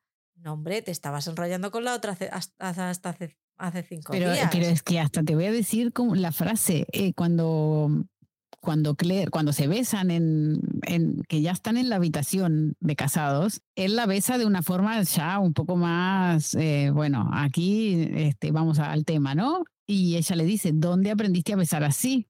Entonces él le contesta, te dije que era virgen, no un monje. O sea, él tiene sus experiencias anteriores. Lo que pasa es que nunca había concretado el sexo como per se, ¿no? O sea que yo creo que ahí vemos que Jamie sí que tuvo ah, coqueteos, que habrá tenido mm, temas, eh, sí que le explica en el, o sea, en la serie parece que le explica que había visto, había visto a los animales, cómo lo hacían y por eso se imaginaba que era así. Y también en el libro, eh, Claire le hace esa misma pregunta que tú que estás haciendo. ¿Cómo puede ser que un chico del siglo XVIII no haya visto, aunque sea, eh, cómo se tenía relaciones sexuales? Y él le dice que sí, que, que ha visto, que ha visto cómo, pero que eran, porque dice que mm, como que en la época muchas veces compartían eh, habitación, incluso en viajes y cosas, ¿no? Y que claro, él lo que veía era como movimiento, pero que nunca lo había visto, vivido, visto así. Mm, nunca había visto una mujer desnuda del todo cerca de él. Eh, lo había visto el sexo, pero un poco tapado, ¿no? Entonces, no sé. Eh, la razón de por la cual él llegó virgen al matrimonio, habría que leer el libro que se llama Vírgenes, que no sé si te, te convencí todavía, pero yo creo que él, que él tiene eso, ¿no? Él, él quiere eh, no es tan tonto. Lo que pasa que lo que no nos cuadra de Jamie tal vez es que, ¿por qué es tan bueno? ¿Por qué la respeta tanto? ¿Por qué le dice en un momento, mm, yo no pensaba forzarte, tranquila, cuando ella bebe y bebe, ¿no? En la boda, ¿no? Que él, se da cuenta que ella está nerviosa y entonces eso es lo que nos cuesta creernos de que, mm, de que sea tan sensible, ¿no? él. Pero bueno, mm, también es verdad que él, está, él viene de una familia en donde hubo amor, no fue un matrimonio por conveniencia. Eso es, eso es spoiler total, pero que no afecta nada en Outlander, pero Ellen Mackenzie eh, estaba totalmente enamorada de, Brian Fraser y, y, no era el candidato de sus hermanos. Entonces ella luchó como pudo. Y se lo cuenta, ¿eh? En la boda, él se lo cuenta, lo que pasa es que en la serie no lo pasan. Pasan que él empieza a contar su historia, no sé cuánto, sí, ¿eh? pero lo ponen, ponen una música por encima, ¿no? Como que pasa el tiempo. Pero en, en el libro sí que él le cuenta cosas de su madre, de lo que hizo y de su padre, como, como tenían en contra al clan Mackenzie. Entonces, yo creo que él es verdad, es excepcional, Jamie. Nos lo vamos a creer porque, vamos, porque sí, porque lo queremos, pero, pero sobre todo porque yo creo que lo podemos justificar, aunque sea su carácter sensible, eh, a, través de que él viene de un, de un, hogar en donde las cosas se hicieron distintas a lo que se solía hacer. No viene de un matrimonio por conveniencia, viene de un matrimonio por amor. Y tal vez eso lo mamó en su casa. No sé, es mi forma de explicarlo. Sí, sí, sí, sí, sí, sí lo entiendo, sí, pero ya te digo, o sea, y cero problema con que, con que sea virgen. A mí eso no me. Eso no es lo que me saca, es la forma de ser, la forma de actuar que tiene él, donde acabo de salir del cascarón. No, no acabas de salir del cascarón, pero bueno. Hay algunas, sí que se podría apuntar que eh, mientras eh, cuando a él lo, lo azotan por segunda vez, eh, luego hay un gap como de cuatro años, ¿verdad? Hay un espacio de cuatro años eh, hasta que vuelven, hasta que mm, sabemos que pasó eso hace cuatro años y sabemos que aparece eh, luego en las tierras cuando se encuentran a Claire, las tierras de los Mackenzie. ¿Qué pasó en esos cuatro años? Cuando descubramos qué pasó en esos cuatro años, tal vez podamos ver cómo, todo lo que a él le pasó lo, le moldeó la personalidad como para ser una persona así sensible. Vamos vamos a decirlo así para no hacer más spoilers. Venga, espero ese momento. Tenemos el primer eh, encuentro de Claire y Jamie, que él se encuentra con el, con el hombro totalmente fuera de, lugar. Como dice Ivo, es, va, va, a enseñar Cacha de aquí hasta el final de la serie todo lo que pueda y un poquito más ahí se empieza a ganar el respeto de, de, los hombres cuando ve que ella se lo puede arreglar, que lo puede hacer bien, además sin que le queden secuelas y sin ningún tipo.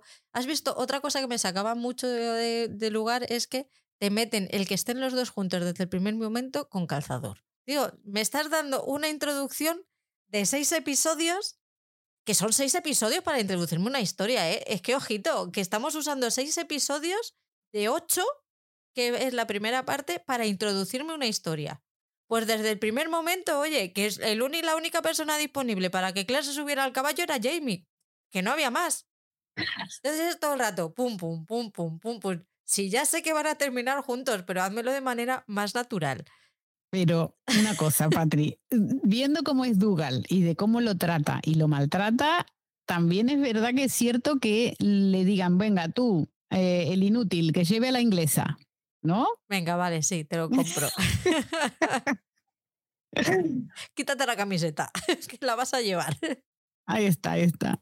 No, pero, pero Patri, ese momento, de ese, esa, esa ida en caballo al lío, por favor, nos da la vida. Ese momento en el que la, la, cubre oh, con su manta. Por favor. Es fanservice total y absoluta. Total, pero, pero por favor, es que estaba desnuda, pobre chica, o sea, estaba loca de... Tú sabes el frío que debe hacer en Escocia eh, eh, en Halloween. y, lloviendo, o sea, pobre criatura. Y ahí él todo, oh, por favor, es que eso nos da la vida. Esa, esa noche, esa, esa, esa cabalgata es maravillosa.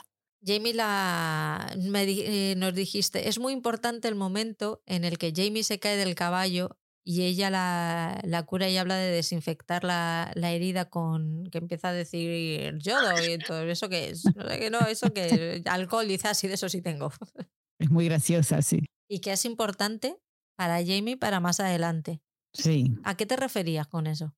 Bueno, yo me refería porque él después ahí en la libro le dice, desde que te vi supe que pertenecías a mí, ¿no? Que pertenecías aquí, a, mi casa. Eh, siempre, desde que me caí del caballo y me desperté y estás gritando en la oscuridad, eh, ahí supe que te quería, le dijo, pero te amé desde otro momento también muy especial que es súper importante para las truly fans de Outlander, eh, que es cuando ya están en Liok. Pero bueno, si quieres, si vas a seguir por ese hilo, te espero. Sí, sí, no, vamos a Liok, vamos a Liok y nos vamos a encontrar con Liri y su pócima de amor. Ajá.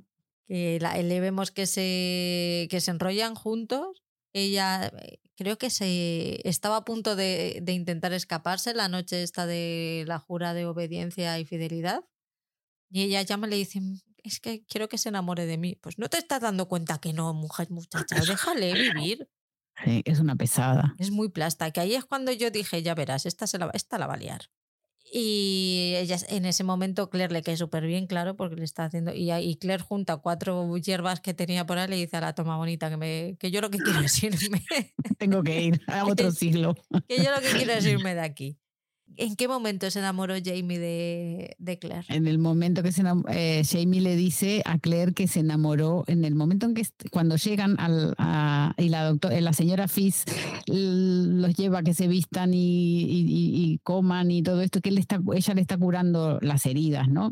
De la bala y ve la espalda, ¿no? Ahí cuando ella se da cuenta, esa es la primera vez que Claire se da cuenta que, que, que, Frank está muerto, o sea, Frank no nació, o sea, es como perderlo, ¿no? Es como si alguien se hubiera muerto porque todavía no nació. Y entonces ella se pone a llorar y él la consuela, le toca la cabeza, esto, esto, esto es porque yo mezclo serie con libro, le toca la cabeza y le habla en gaélico y le habla, entonces ella, bueno, él dice que en ese momento, eh, el momento en que ella lloró eh, por su marido y, y, él la pudo consolar, se dio cuenta que, que la amaba, se enamoró, ahí fue cuando se enamoró.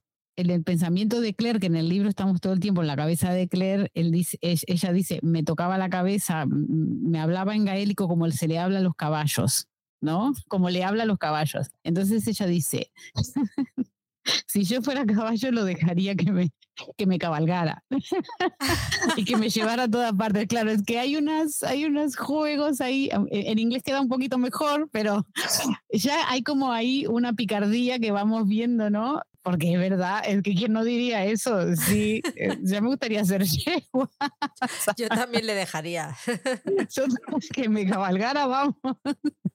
Este, eh, nos recorremos toda Escocia. Bueno, eso es un momentazo, increíble, que luego mm, en el momento cuando sucede y encima luego él le confiesa que ese fue el momento en que se enamoró de ella, ¿no? Eh, así que tenemos las dos versiones, lo, que le pasaba en la mente a ella y, lo que le pasaba en la mente a él. Así que a mí me parece una de las escenas mm, más lindas de la primera temporada esa.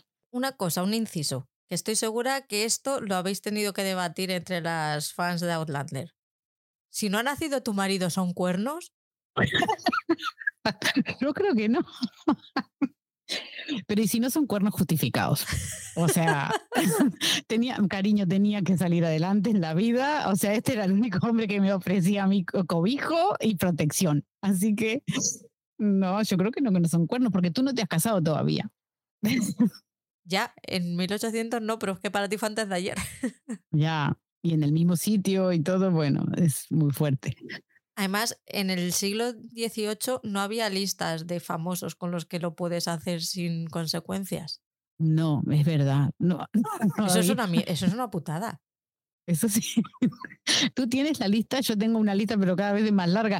Lo que pasa es que le voy cambiando el, el orden de prioridad.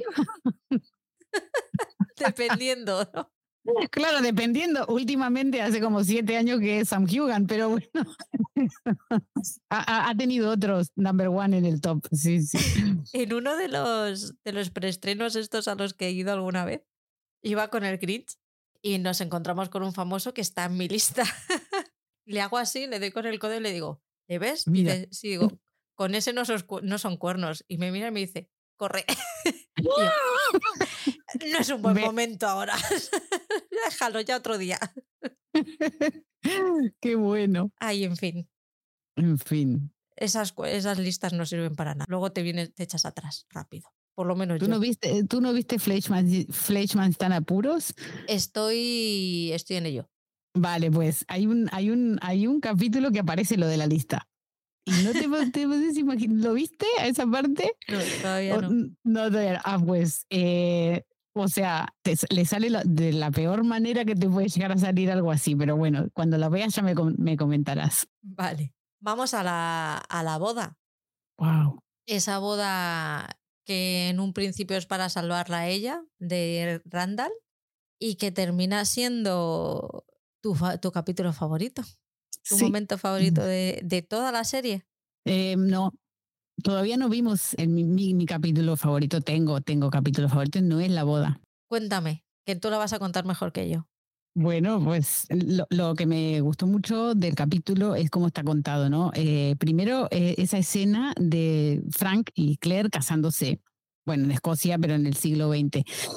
Eh, bueno, yo digo, sí es en Escocia que se casan, pero bueno, no importa. Eso es un lío que tengo entre libro y serie. Esa escena de cuando Frank le pide matrimonio y de repente esa transición del beso de Frank al beso de Jamie es que me encantó, me encantó. Y además dices, hoy no, ya pasó la boda, ¿qué, ¿cómo llegamos aquí? Y entonces, claro, esa manera ¿no? que tienen de ir eh, mostrándote eh, cómo se preparó eh, la, la, boda, los las tres requisitos de, de, Jamie que son preciosos. Las partes graciosas también. Hay una, hay, una, hay una pequeña modificación con respecto al libro, con lo del anillo, pero algún día podemos charlarlo, es súper lindo. Eh, pero que no me parece mal el cambio que hicieron. ¿eh? Luego lo, lo, arreglan en la serie, pero eh, me gustó mm, eso sobre todo, ¿no? Mm, Claire está, además de estar fantástica físicamente porque es preciosa, el miedo que tiene ella en la cara, el lío en que está metida, eh, cuando entra a la iglesia que se saca el anillo de, Frank y se lo pone así, aquí se lo guarda, porque claro, ella, ella, ella no quiere estar en esa situación por más que sea este señor el que se va a casar contigo, porque claro, esa, esa, esa me encantó Claire en ese, en ese capítulo, ¿no? En esa escena en que entra. Eh, eh, hay una cosa que me encanta del libro y de la, bueno, la serie lo cambiaron cuando hay un, una frase que dice, él, él, le pregunta, ¿tú te acuerdas de algo? Y ella le dice que estaba muy borracha, que no se acuerda de nada. Él le dice, yo me acuerdo de todo, cuando te vi vestida ahí fue como si el sol saliera, ¿no? En un día nublado. Eso lo dice Claire, en realidad, en el libro. Lo dice hablando de él, porque claro, todo el tiempo estamos en la mente de ella. Pero está bueno que lo hayan cambiado, porque realmente él lo dice tan lindo eh, y también muestra como que es más él el que está más, más convencido de casarse que ella, ¿no? Y bueno, me gusta todo aquello que les contaba de que cuando él le dice, bueno, ella, ella toma la decisión de que, bueno, esto hay que llevarlo, hay que concretar, están juntos en la habitación, hay que decir, eh, si no se van a ir a dormir todos estos pesados hasta que no concretemos esto. Y bueno, la reacción del to bed o, to sleep, eh, esa, esa parte que él, ella le dice, vamos a la cama a dormir o, o a la cama, ¿no? Es súper lindo, ¿no? Esa reacción de, de Jamie como diciendo, vale, pero claro, le estaba diciendo lo de, de come over here let's fuck, le dice Katrina de verdad, ¿no? Entonces eso me encantó. Y después lo, lo, típico, ¿no? O sea, que me, que me gustó mucho que mm, la naturalidad, ¿no? De, de la podían haber montado ahí que era virgen, o sea, se notó que era virgen, eh, duró 30 segundos y me encanta que Claire haya quedado así diciendo, y bueno, es lo que hay, cariño, no pasa nada, ya la vez que viene lo harás mejor. Pero bueno, tampoco ella quería, ella no pretendía más hasta ese momento, era como cumplir lo que había que cumplir, fue un trámite rápido, no le pareció tan horrible a ella, o sea que me encantó eso, ¿no? Eh, me parece muy natural. Y bueno, después hay, un, hay, una, hay algo que no comentamos cuando hablamos con Ivo, que es el tema de las perlas, las perlas que le regala Jamie esas son las perlas de la madre de Jamie. Y ahí nos enteramos, que no le hicimos mucho caso en el otro review que hicimos, eh, que la madre de Jamie está muerta. Eh, ella le dice, eh, él le dice, estas son las perlas de mi madre, son de las pocas cosas que me quedan de ella, ¿no? Entonces, claro, cobra un significado, ¿no? Que se lo regale a su esposa, que en realidad es una esposa que le, que le impusieron. Ahí ya vamos viendo que, que, a él le interesa más, Claire, que no es solo un interés sexual o, o de conveniencia, mm, sino que a él, e, él ya tiene claro que la quiere. O sea, son todos signos de que, de que la quiere. Me encanta que no se digan ni te amo, ni mi vida, ni mi amor. O sea, es todo muy, de verdad, es todo más bien de piel lo de ellos. Eh, porque cuando están juntos sí que ahí empiezan a conectar físicamente y hay mucha pasión y hay mucha química, ¿no? Y bueno, también me gusta mucho que sea Claire eh, la que lleve un poco la iniciativa, porque es, es obvio, eh, pero que también se imponga, porque cuando él la intenta poner de la forma que él piensa que se tiene que tener relaciones, ella le dice, no, cariño, es así, yo te explico cómo, tú sigue mi, tú, tú sigue lo que yo, tú sigue lo que yo te digo que hagas y así, ¿no? Y bueno, eh, ahí empieza pues una conexión muy fuerte entre ellos dos. Primero es a través del sexo, ¿no? Pero al final ya, ya eran cómplices, en realidad ya habían sido muy cómplices en varias cosas. O sea, la dinámica de la relación de Jamie y Claire es, Claire eh, no se sabe ajustar al siglo XVIII la caga. Entonces eh, Jamie va, entiende que ella es diferente y le arregla la cagada. Y además entre ellos hay una química muy fuerte y, lo pasan muy bien juntos, ¿no? Entonces, este, yo creo que los primeros siete u ocho capítulos eh, es, donde esto se establece. Se establece la dinámica de la relación entre ellos. Y bueno, decir de la boda, ¿qué más? Que el vestido es una maravilla, ¿no? El vestido pesaba 20 kilos, el vestido y la, tenían que transportar a la pobre actriz eh, como en unos carritos, ¿sabes? De, maletas, así porque no podía moverse la pobre. Y bueno, eh, y ya está. O sea, es, para mí es pues uno de los, es el mejor capítulo de la temporada para mí por eso, porque al final se establece la conexión entre ellos. Eh, él le cuenta muchas cosas de su vida, empiezan a conocerse realmente y, y, ella lo empieza a relajarse. Es la primera vez que, que Claire se siente relajada desde, los, desde que cambió de tiempo y me gusta mucho que sea a su lado, ¿no? Que sea él el que le brinde esta, le brinde esta contención. ¿Y qué más te puedo decir? Pues creo que, que, que ya lo he dicho, he dicho bastante. Sí que la, la primera mm, impresión que tuve es qué, ñoño es el episodio, pero luego te paras a verlo y ves el, el después y tenía que ser así de, de ñoño para que, claro, veníamos de un Jamie virgen y bobo. Así que no podía ser de otra manera. Sí que está súper bien resuelto el tema de la virginidad. Muchas veces me, cuando, salía el, cuando salieron a, la, a, comer algo después, yo decía, hijo, tápate, por favor. O sea, que, Te lo prometo, fue como, por Dios, unos pantaloncicos o algo, que no te digo yo que te pongas ahí las enaguas, pero, hombre, tápate. No tenían vergüenza absolutamente de nada. A mí eso, claro, ese choque a mí me, me, costó mucho, pero te, digo, oh, Dios mío, lo que está haciendo. Pero creo que forma parte de la experiencia. De, al final es el choque cultural, es necesario que haya, si no hay ese choque, no, la serie no funciona. Claro. Así que con el tiempo y con el reposo sí que ya le he ido dando el, el lugar que, que, tiene que, tener, que tiene que tener la boda. Y aquí ya voy yo a lo mío, que ya tenemos a un Jamie que ya es posesivo, ya quiere a su mujer, ya sabe follar, sabe lo que hay. Y cuando se asusta, cuando la otra se escapa y se pone en peligro con Randall y va, tiene que ir a buscarla, pues está enfadado, está asustado, tiene su primera bronca y todo eso que tenía dentro que no había dicho absolutamente nunca, pues ahí va, va con todo. Dice, joder, hijo, para una vez que discutes la madre que te parió, ¿sabes? no te has dejado nada, claro que la otra tampoco se queda. No, no, se queda atrás. Es que Claire no es sumisa para nada y lo deja bien claro. Es sádico, puto sádico le llama. Sí, fucking sádico. Sí, pues sí, puto sádico. No sé en español cómo le pusieron. Creo que sí. Claro, y él no entiende esas palabras. Me encanta esa parte que no entiende las palabras. Que eso está muy guay porque como dijo Ivo, que yo en eso yo no había caído, luego está muy bien para la escena del, del juicio. Para pillar a, a Jaylis, que yo mm, no había pillado esa en absoluto. Claro, sí, porque ella dice, parece que nos vamos a una fucking barbecue, le dicen, porque claro, como la van a quemar a la otra ella es cuando tomó la decisión, y claro, cuando dice fucking barbecue, ahí dices, uy, esta, eh, esta es del futuro. sí, sí, sí.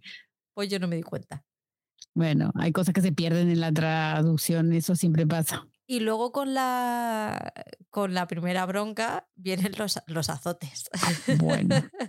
Esa es la parte más cuestionada, yo creo, de, de hablar. Sí, sí, a mí la, la, parte de los azotes, yo, vamos, demasiado buena fue con ella. Yo, claro, también ella es del, del 1940, de mediados del, del 20.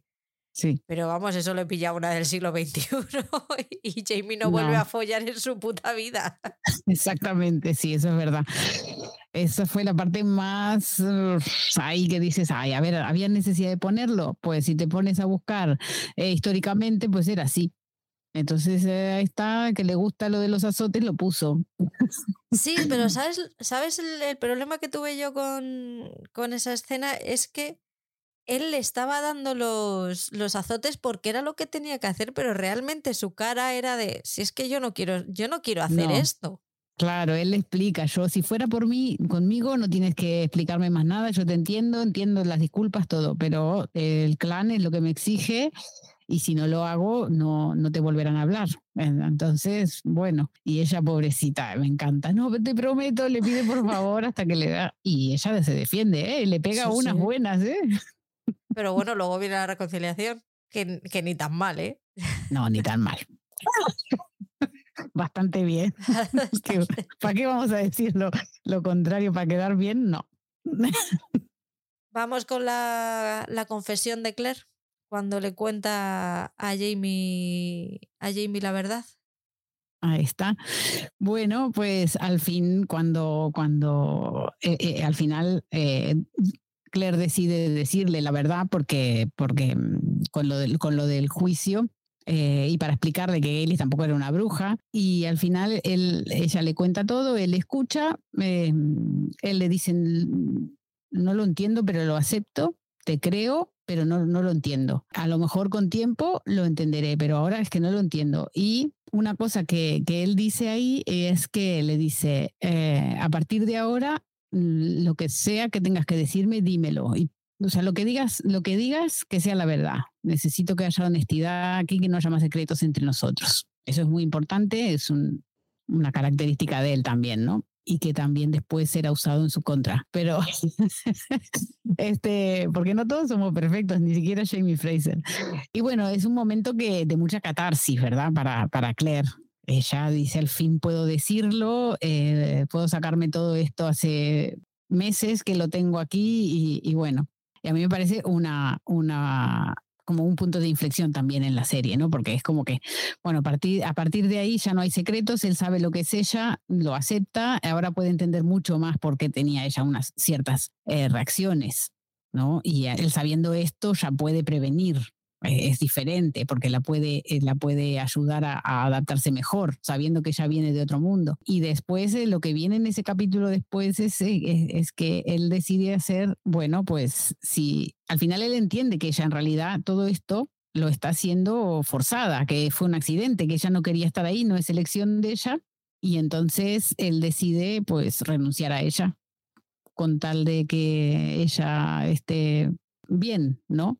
Y eso a mí me encanta, me gusta mucho porque, bueno, lo que él hace es llevarla a las piedras, a Nadun, que es donde están las piedras, es esa colina donde están las piedras, y, y él desde toda la generosidad de, su corazón dice, bueno, si tú aquí no quieres estar y todo el tiempo quisiste estar con tu, volver a tu tiempo y tu marido, volver a tu tiempo y a tu marido, eh, yo no voy a ser quien te lo, te lo impida. Y entonces la lleva a las piedras, le da la oportunidad de volver y le dice que, que bueno, que él se va a quedar allí cerca hasta que, para asegurarse de que no le pase nada. Eh, entonces Claire se queda en el medio del círculo de las piedras, mirando la piedra eh, y sopesando las dos posibilidades. Y se miran los dos anillos, ¿no? Esas son las dos vidas, representan esos dos anillos, las dos vidas de Claire.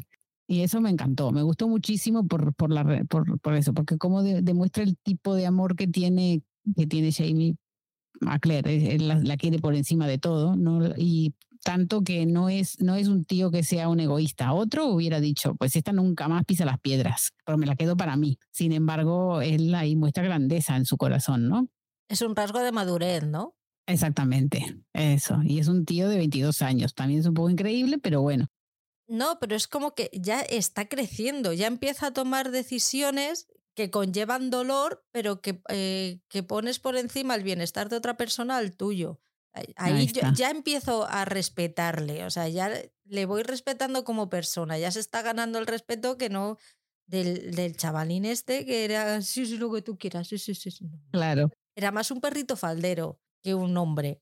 Claro, cuando le hace lo del juramento que le dice, te juro que nunca más te pondré una mano encima, y ahí también eh, le dice, eh, las costumbres son unas, de donde en mi mundo las costumbres son unas, pero bueno, puedo llegar a entender que en las tuyas sean otras y bueno, podemos hacer nuestra forma, ¿no? Y es verdad que cuando una pareja todos, eh, que cuando tienes una pareja, tú inventas tu forma, ¿no? De tu dinámica de pareja que, que les hace bien a los dos, en teoría, en, el mejor de los casos, ¿no? Y entonces ahí yo creo que, que es que que, que, es una escena en que marca mucho eso, ¿no? De que él es, un, es, eso que tú dices, está madurando, está queriendo entenderla, está queriendo adaptarse, él también, no es solo ella que se tiene que adaptar, y eso está muy bien. Para que funcione una pareja tiene que pasar esto, si no, no había siete temporadas porque a la primera la Claire se tiraba por las piedras, es que es así. y bueno, y, nada, y después viene el momentazo ese, que para mí es un momentazo, por eso este es mi segundo capítulo preferido, y es que ella decide quedarse, por supuesto, con Jamie, renunciar a Frank, ella se toma su tiempo, lo razona bien y se acerca a él, que está ahí en el campamento, incluso tiene la cara mojada porque está llorando, eh, y le dice, take me home to Lallybrook. Y eso, llévame a casa a Lallybrook. Ella le está diciendo, ahora me quedo contigo, te elijo y tu casa es mi casa, ¿no? Era, eh, entonces ahí como que al fin 11 capítulos, pero logramos que Claire quiera quedarse. Así que me parece un capitulazo y me parece un punto de inflexión en la relación de ellos, porque a partir de ahora ya no tenemos el miedo de que Claire salga corriendo todo el tiempo. ahora, mm, ahora vamos a ver cómo va a ser su vida juntos a partir eh, de esto y de quedarse en Escocia en esa época, ¿no? Yo, mis 10 es para ella, ¿eh? Yo no sé. yo el tema de la ducha lo llevo muy mal. Sí, de verdad, no, no. yo a veces lo pienso y digo, no sé y los dolores, el dentista, em, las enfermedades, la limpieza. ¿Qué, tendrá el pelirrojo? Es, eso te iba a decir, ya tiene que, ya tiene que tener algo que, que, compense todo eso. Y así como momentazos, yo creo que ya lo que nos queda por comentar son los, los dos últimos episodios de la temporada. Cuando ya retomamos que Jamie ha sido apresado, que habían ido Jenny y Claire por él. Eh, al final está en la prisión Wentworth, ¿verdad? Si no me equivoco. No, está bien, sí. Y ahí es, eh, le, le pillan junto al McTavish. Eh, no, Macquarie era ese. Macquarie. Sí, Y lo- están los dos pues a puntito de caramelo de, de irse a la, a la horca. Macquarie termina muerto, que anda que no les cuesta matarle. sí. Ca- cae- caen todos como uno detrás de otro, como piezas del dominó, pero a este le, le cuesta, no se quiere morir. Y cuando va Jamie es su turno, pues ¿quién aparece? Nuestro amigo Randall. Y le dice que tiene un, un aplazamiento real, así que, que que le saquen de la horca, que, que hoy no va a ser el día. Ujú. Y esto da lugar a, a la escena, a- al episodio, a los dos episodios más sádicos que me he cruzado yo en el mundo seriéfilo y os puedo decir que he visto unos cuantos ¿eh? episodios. Madre mía, del amor hermoso, pero ¿esto qué es? Me, me hizo acordar el nivel de, de- de sadismo del Ramsey Bolton de, de Juego de Tronos. ¿Te acuerdas cuando lo tenía el otro pobre al tío así en, en- en- como en una cruz y le iba sacando cachitos? Bueno, pues me hizo acordar eh, ese nivel de enfermedad. ¿Qué tenemos aquí? Tenemos torturas. Básicamente es tortura. Mm, Me acuerdo que os escribí en el grupo este que tenemos cuando terminó el, el episodio 15 y dije, me voy a tomar un descanso porque he empezado el 16 y creo que necesito mm, respirar para poder seguir. Qué, qué tensión, más que la sangre, más que el dolor, era la, la tensión que, que se crea entre los dos, qué, qué actuaciones de los dos, de mantenerse, de mantenerse la mirada, de mantenerse el, el tipo y de ir subiendo y ir escalando, no solo con palabras, sino con gestos. Impresionante. Son mis, mis dos episodios favoritos. Qué rara que eres, Patria. No, pero a nivel interpretativo y a nivel Ah, sí. técnico y a nivel de todo, sí, son los dos mejores. Luego, sí, sí, sí. los más bonitos, podemos hablar de la boda si quieres. Pero a nivel técnico, para mí, y a nivel interpretativo, eh, estos dos se llevan la palma. Sí, sí, sí. Y además, como lo van contando, eh, no es que te ponen desde el principio hasta el final, sino hay flashes, entonces también te alivian un poco porque yo creo que también es un poco eh, cuando una persona pasa por eso, ese tipo de, de violencia, tal vez su mente no vaya de, de repente vaya a esto y, y se y se y se y, vuelva no porque si no es que no aguantaría. Y lo mismo hicieron con nosotros nos, nos lo dieron así como eh, en, en trozos porque si no eh, es muy difícil. Son los dos capítulos tan difíciles de ver pero que también tienen unas escenas brillantes entonces cuando vas a revisitar la, la, la serie también es de los que poco los pocos que he revisitado pero hay unas escenas memorables que, que merecen que merecen ser revisitados. Yo igual algunas le pongo para esta vez lo hice, ¿eh? Al momento de más insoportable lo adelanto porque no puedo verlo. Como yo ya sé lo que pasa, ya no necesito pasar por ahí de nuevo. El momento de la mano, Buah, es que- pero que cuando, por eso cuando le dan los martillazos, mal. Pero Mm. cuando ya se la, cuando ya se la clavan, dices, no, no, no vas a ser así, no, no vas a hacer esto. No. Y, y ella, eh, que, que esté ella, el no sé, es todo como mucha angustia, mucho. No hay ser humano que aguante esto y decir, ostras. no. Es, es que es Eh, difícil de explicar sí. todo lo que se te pasa por dentro en ese momento. Sí, sí, sí. Sí, ese momento de que lo clava a la mano, eh, a la mesa, y, ella y él con, por un lado, con todo el dolor y la desesperación, diciéndole a la mujer, no porque sea mujer, ¿eh? diciéndole a- al amor de su vida o a su pareja, vete, haz lo que yo te digo, eh, poniéndose, claro, como que él dice, bueno, pues aquí este hombre está obsesionado conmigo, esto no, por lo menos que ella viva, ¿no? Y bueno, mm, sabiendo que no hay escapatoria, mejor que se escape ella, aunque sea. Y eso es desgarrador, absolutamente desgarrador. Esos momentos también en los que ella se va, está con los hombres, están intentando ver la manera de, de poder sacarlo, también te dan un poquito de, de aire. Me hubiera encantado ver a los toros. hubiera sido un momentazo. Así que si quieres romper esa tensión, tú saca, saca los toros ahí, ya verás. Claro. Pero luego el momento, y ya en el siguiente episodio, en el que mm, ves cómo ya se consuma la violación, las artes esas que usaba, de, como decías tú antes, el, el aceite de... El aceite de lavanda, ¿no?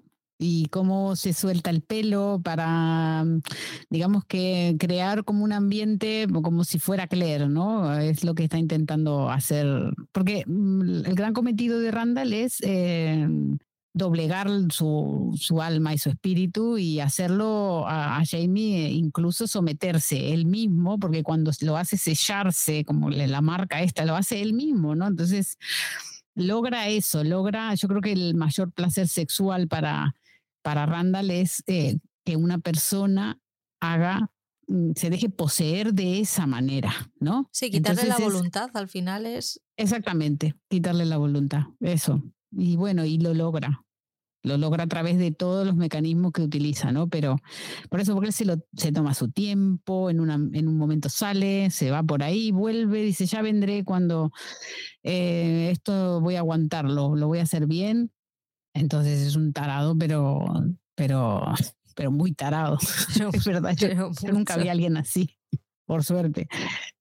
Tengo aquí un comentario chistoso que pone, Outlander es la serie que te enseña a matar y a curar una mano destrozada por el mismo precio. O sea, yo he aprendido mucho en esta temporada. Ahora sé cómo puedo matar a alguien por la espalda. Eh, no lo sabíamos. Que nunca se sabe si lo vas a necesitar en algún momento. También te digo que a lo mejor el cuchillo no lo tengo, pero. yo te estaba por decir lo mismo. Tenemos que aprender a llevar el cuchillo aquí en la media. sí, sí. Y también puedo decir que si alguna vez machacan a alguien la mano en mi presencia, no te digo yo que me quede como a Claire, pero oye, algo podríamos hacer, ¿eh? De verdad. Juli, madre mía. Qué fuerte. Y claro, sí, es lo que decía Ivo, ¿no? Que siempre lo remarca que en la serie se recrea en la sangre, en los pedazos de hueso para afuera, que no, tiene, no tienen problema en mostrarte el sufrimiento. Y, está bueno, esto está bueno. Eh, y me encanta muchísimo esa fuerza que saca Claire de, abajo de las piedras para, para salvarlo, ¿no? Para rescatarlo, para sacarlo de su shock, para traerlo de vuelta, ¿no? Porque él está perdido, él, él quiere morir, él ya no quiere vivir, ¿no? Primero empieza por lo más práctico, le arreglo la mano. ¿no? Mm, le da láudano ahí para que se duerma y pum, le arreglo la mano porque va a quedar, si no, con, con esa mano inútil. Y claro, a él no le interesa total eh, si él no la va a usar porque él se quiere morir. Eh, y bueno, cuando ve que no puede, no puede este, salvarlo, o sea, no puede, no logra que él se motive otra vez con la vida, dice, bueno, pues entonces me meto en tu mente, nadamos por el dolor y si tú no quieres volver conmigo, pues yo me muero contigo. Y entonces eh, ahí yo creo que eso habla de que Claire eh, tiene una fuerza increíble, porque no porque ella se quiera morir, ella no se quiere morir, pero ya está, no quiere, no, no, no quiere entender la vida sin él y si él no quiere estar ahí, pues tampoco. Y yo creo que eso un poco, ella sabía que, que ahí con eso podía captarlo. Pero y si no, creo que fue honesta, realmente porque realmente ella le había pasado algo totalmente irracional, ¿verdad? El cambio de tiempo, el tener que adaptarse, no sé qué, pum. Eh, cuando logra poder irse, se queda porque está enamorada de, un, de otro hombre. Entonces, y ahora este hombre, pues, eh, a ver, porque le pasa algo que también le pasa a otras personas, no solo a él. se quiere morir, eh, entonces esto no tiene explicación para mí, yo también me muero. Y así es como lo, lo rescata, ¿verdad? Y bueno, me parece, me parece un acto de amor muy grande. Mm, y también me hace ver cómo es Claire de fuerte. Yo a Claire la admiro un montón, me encanta ella. Y bueno, es su marido también. Es una persona que viene, es una persona que viene de la guerra. O sea, lo que no haya visto esa mujer. Claro.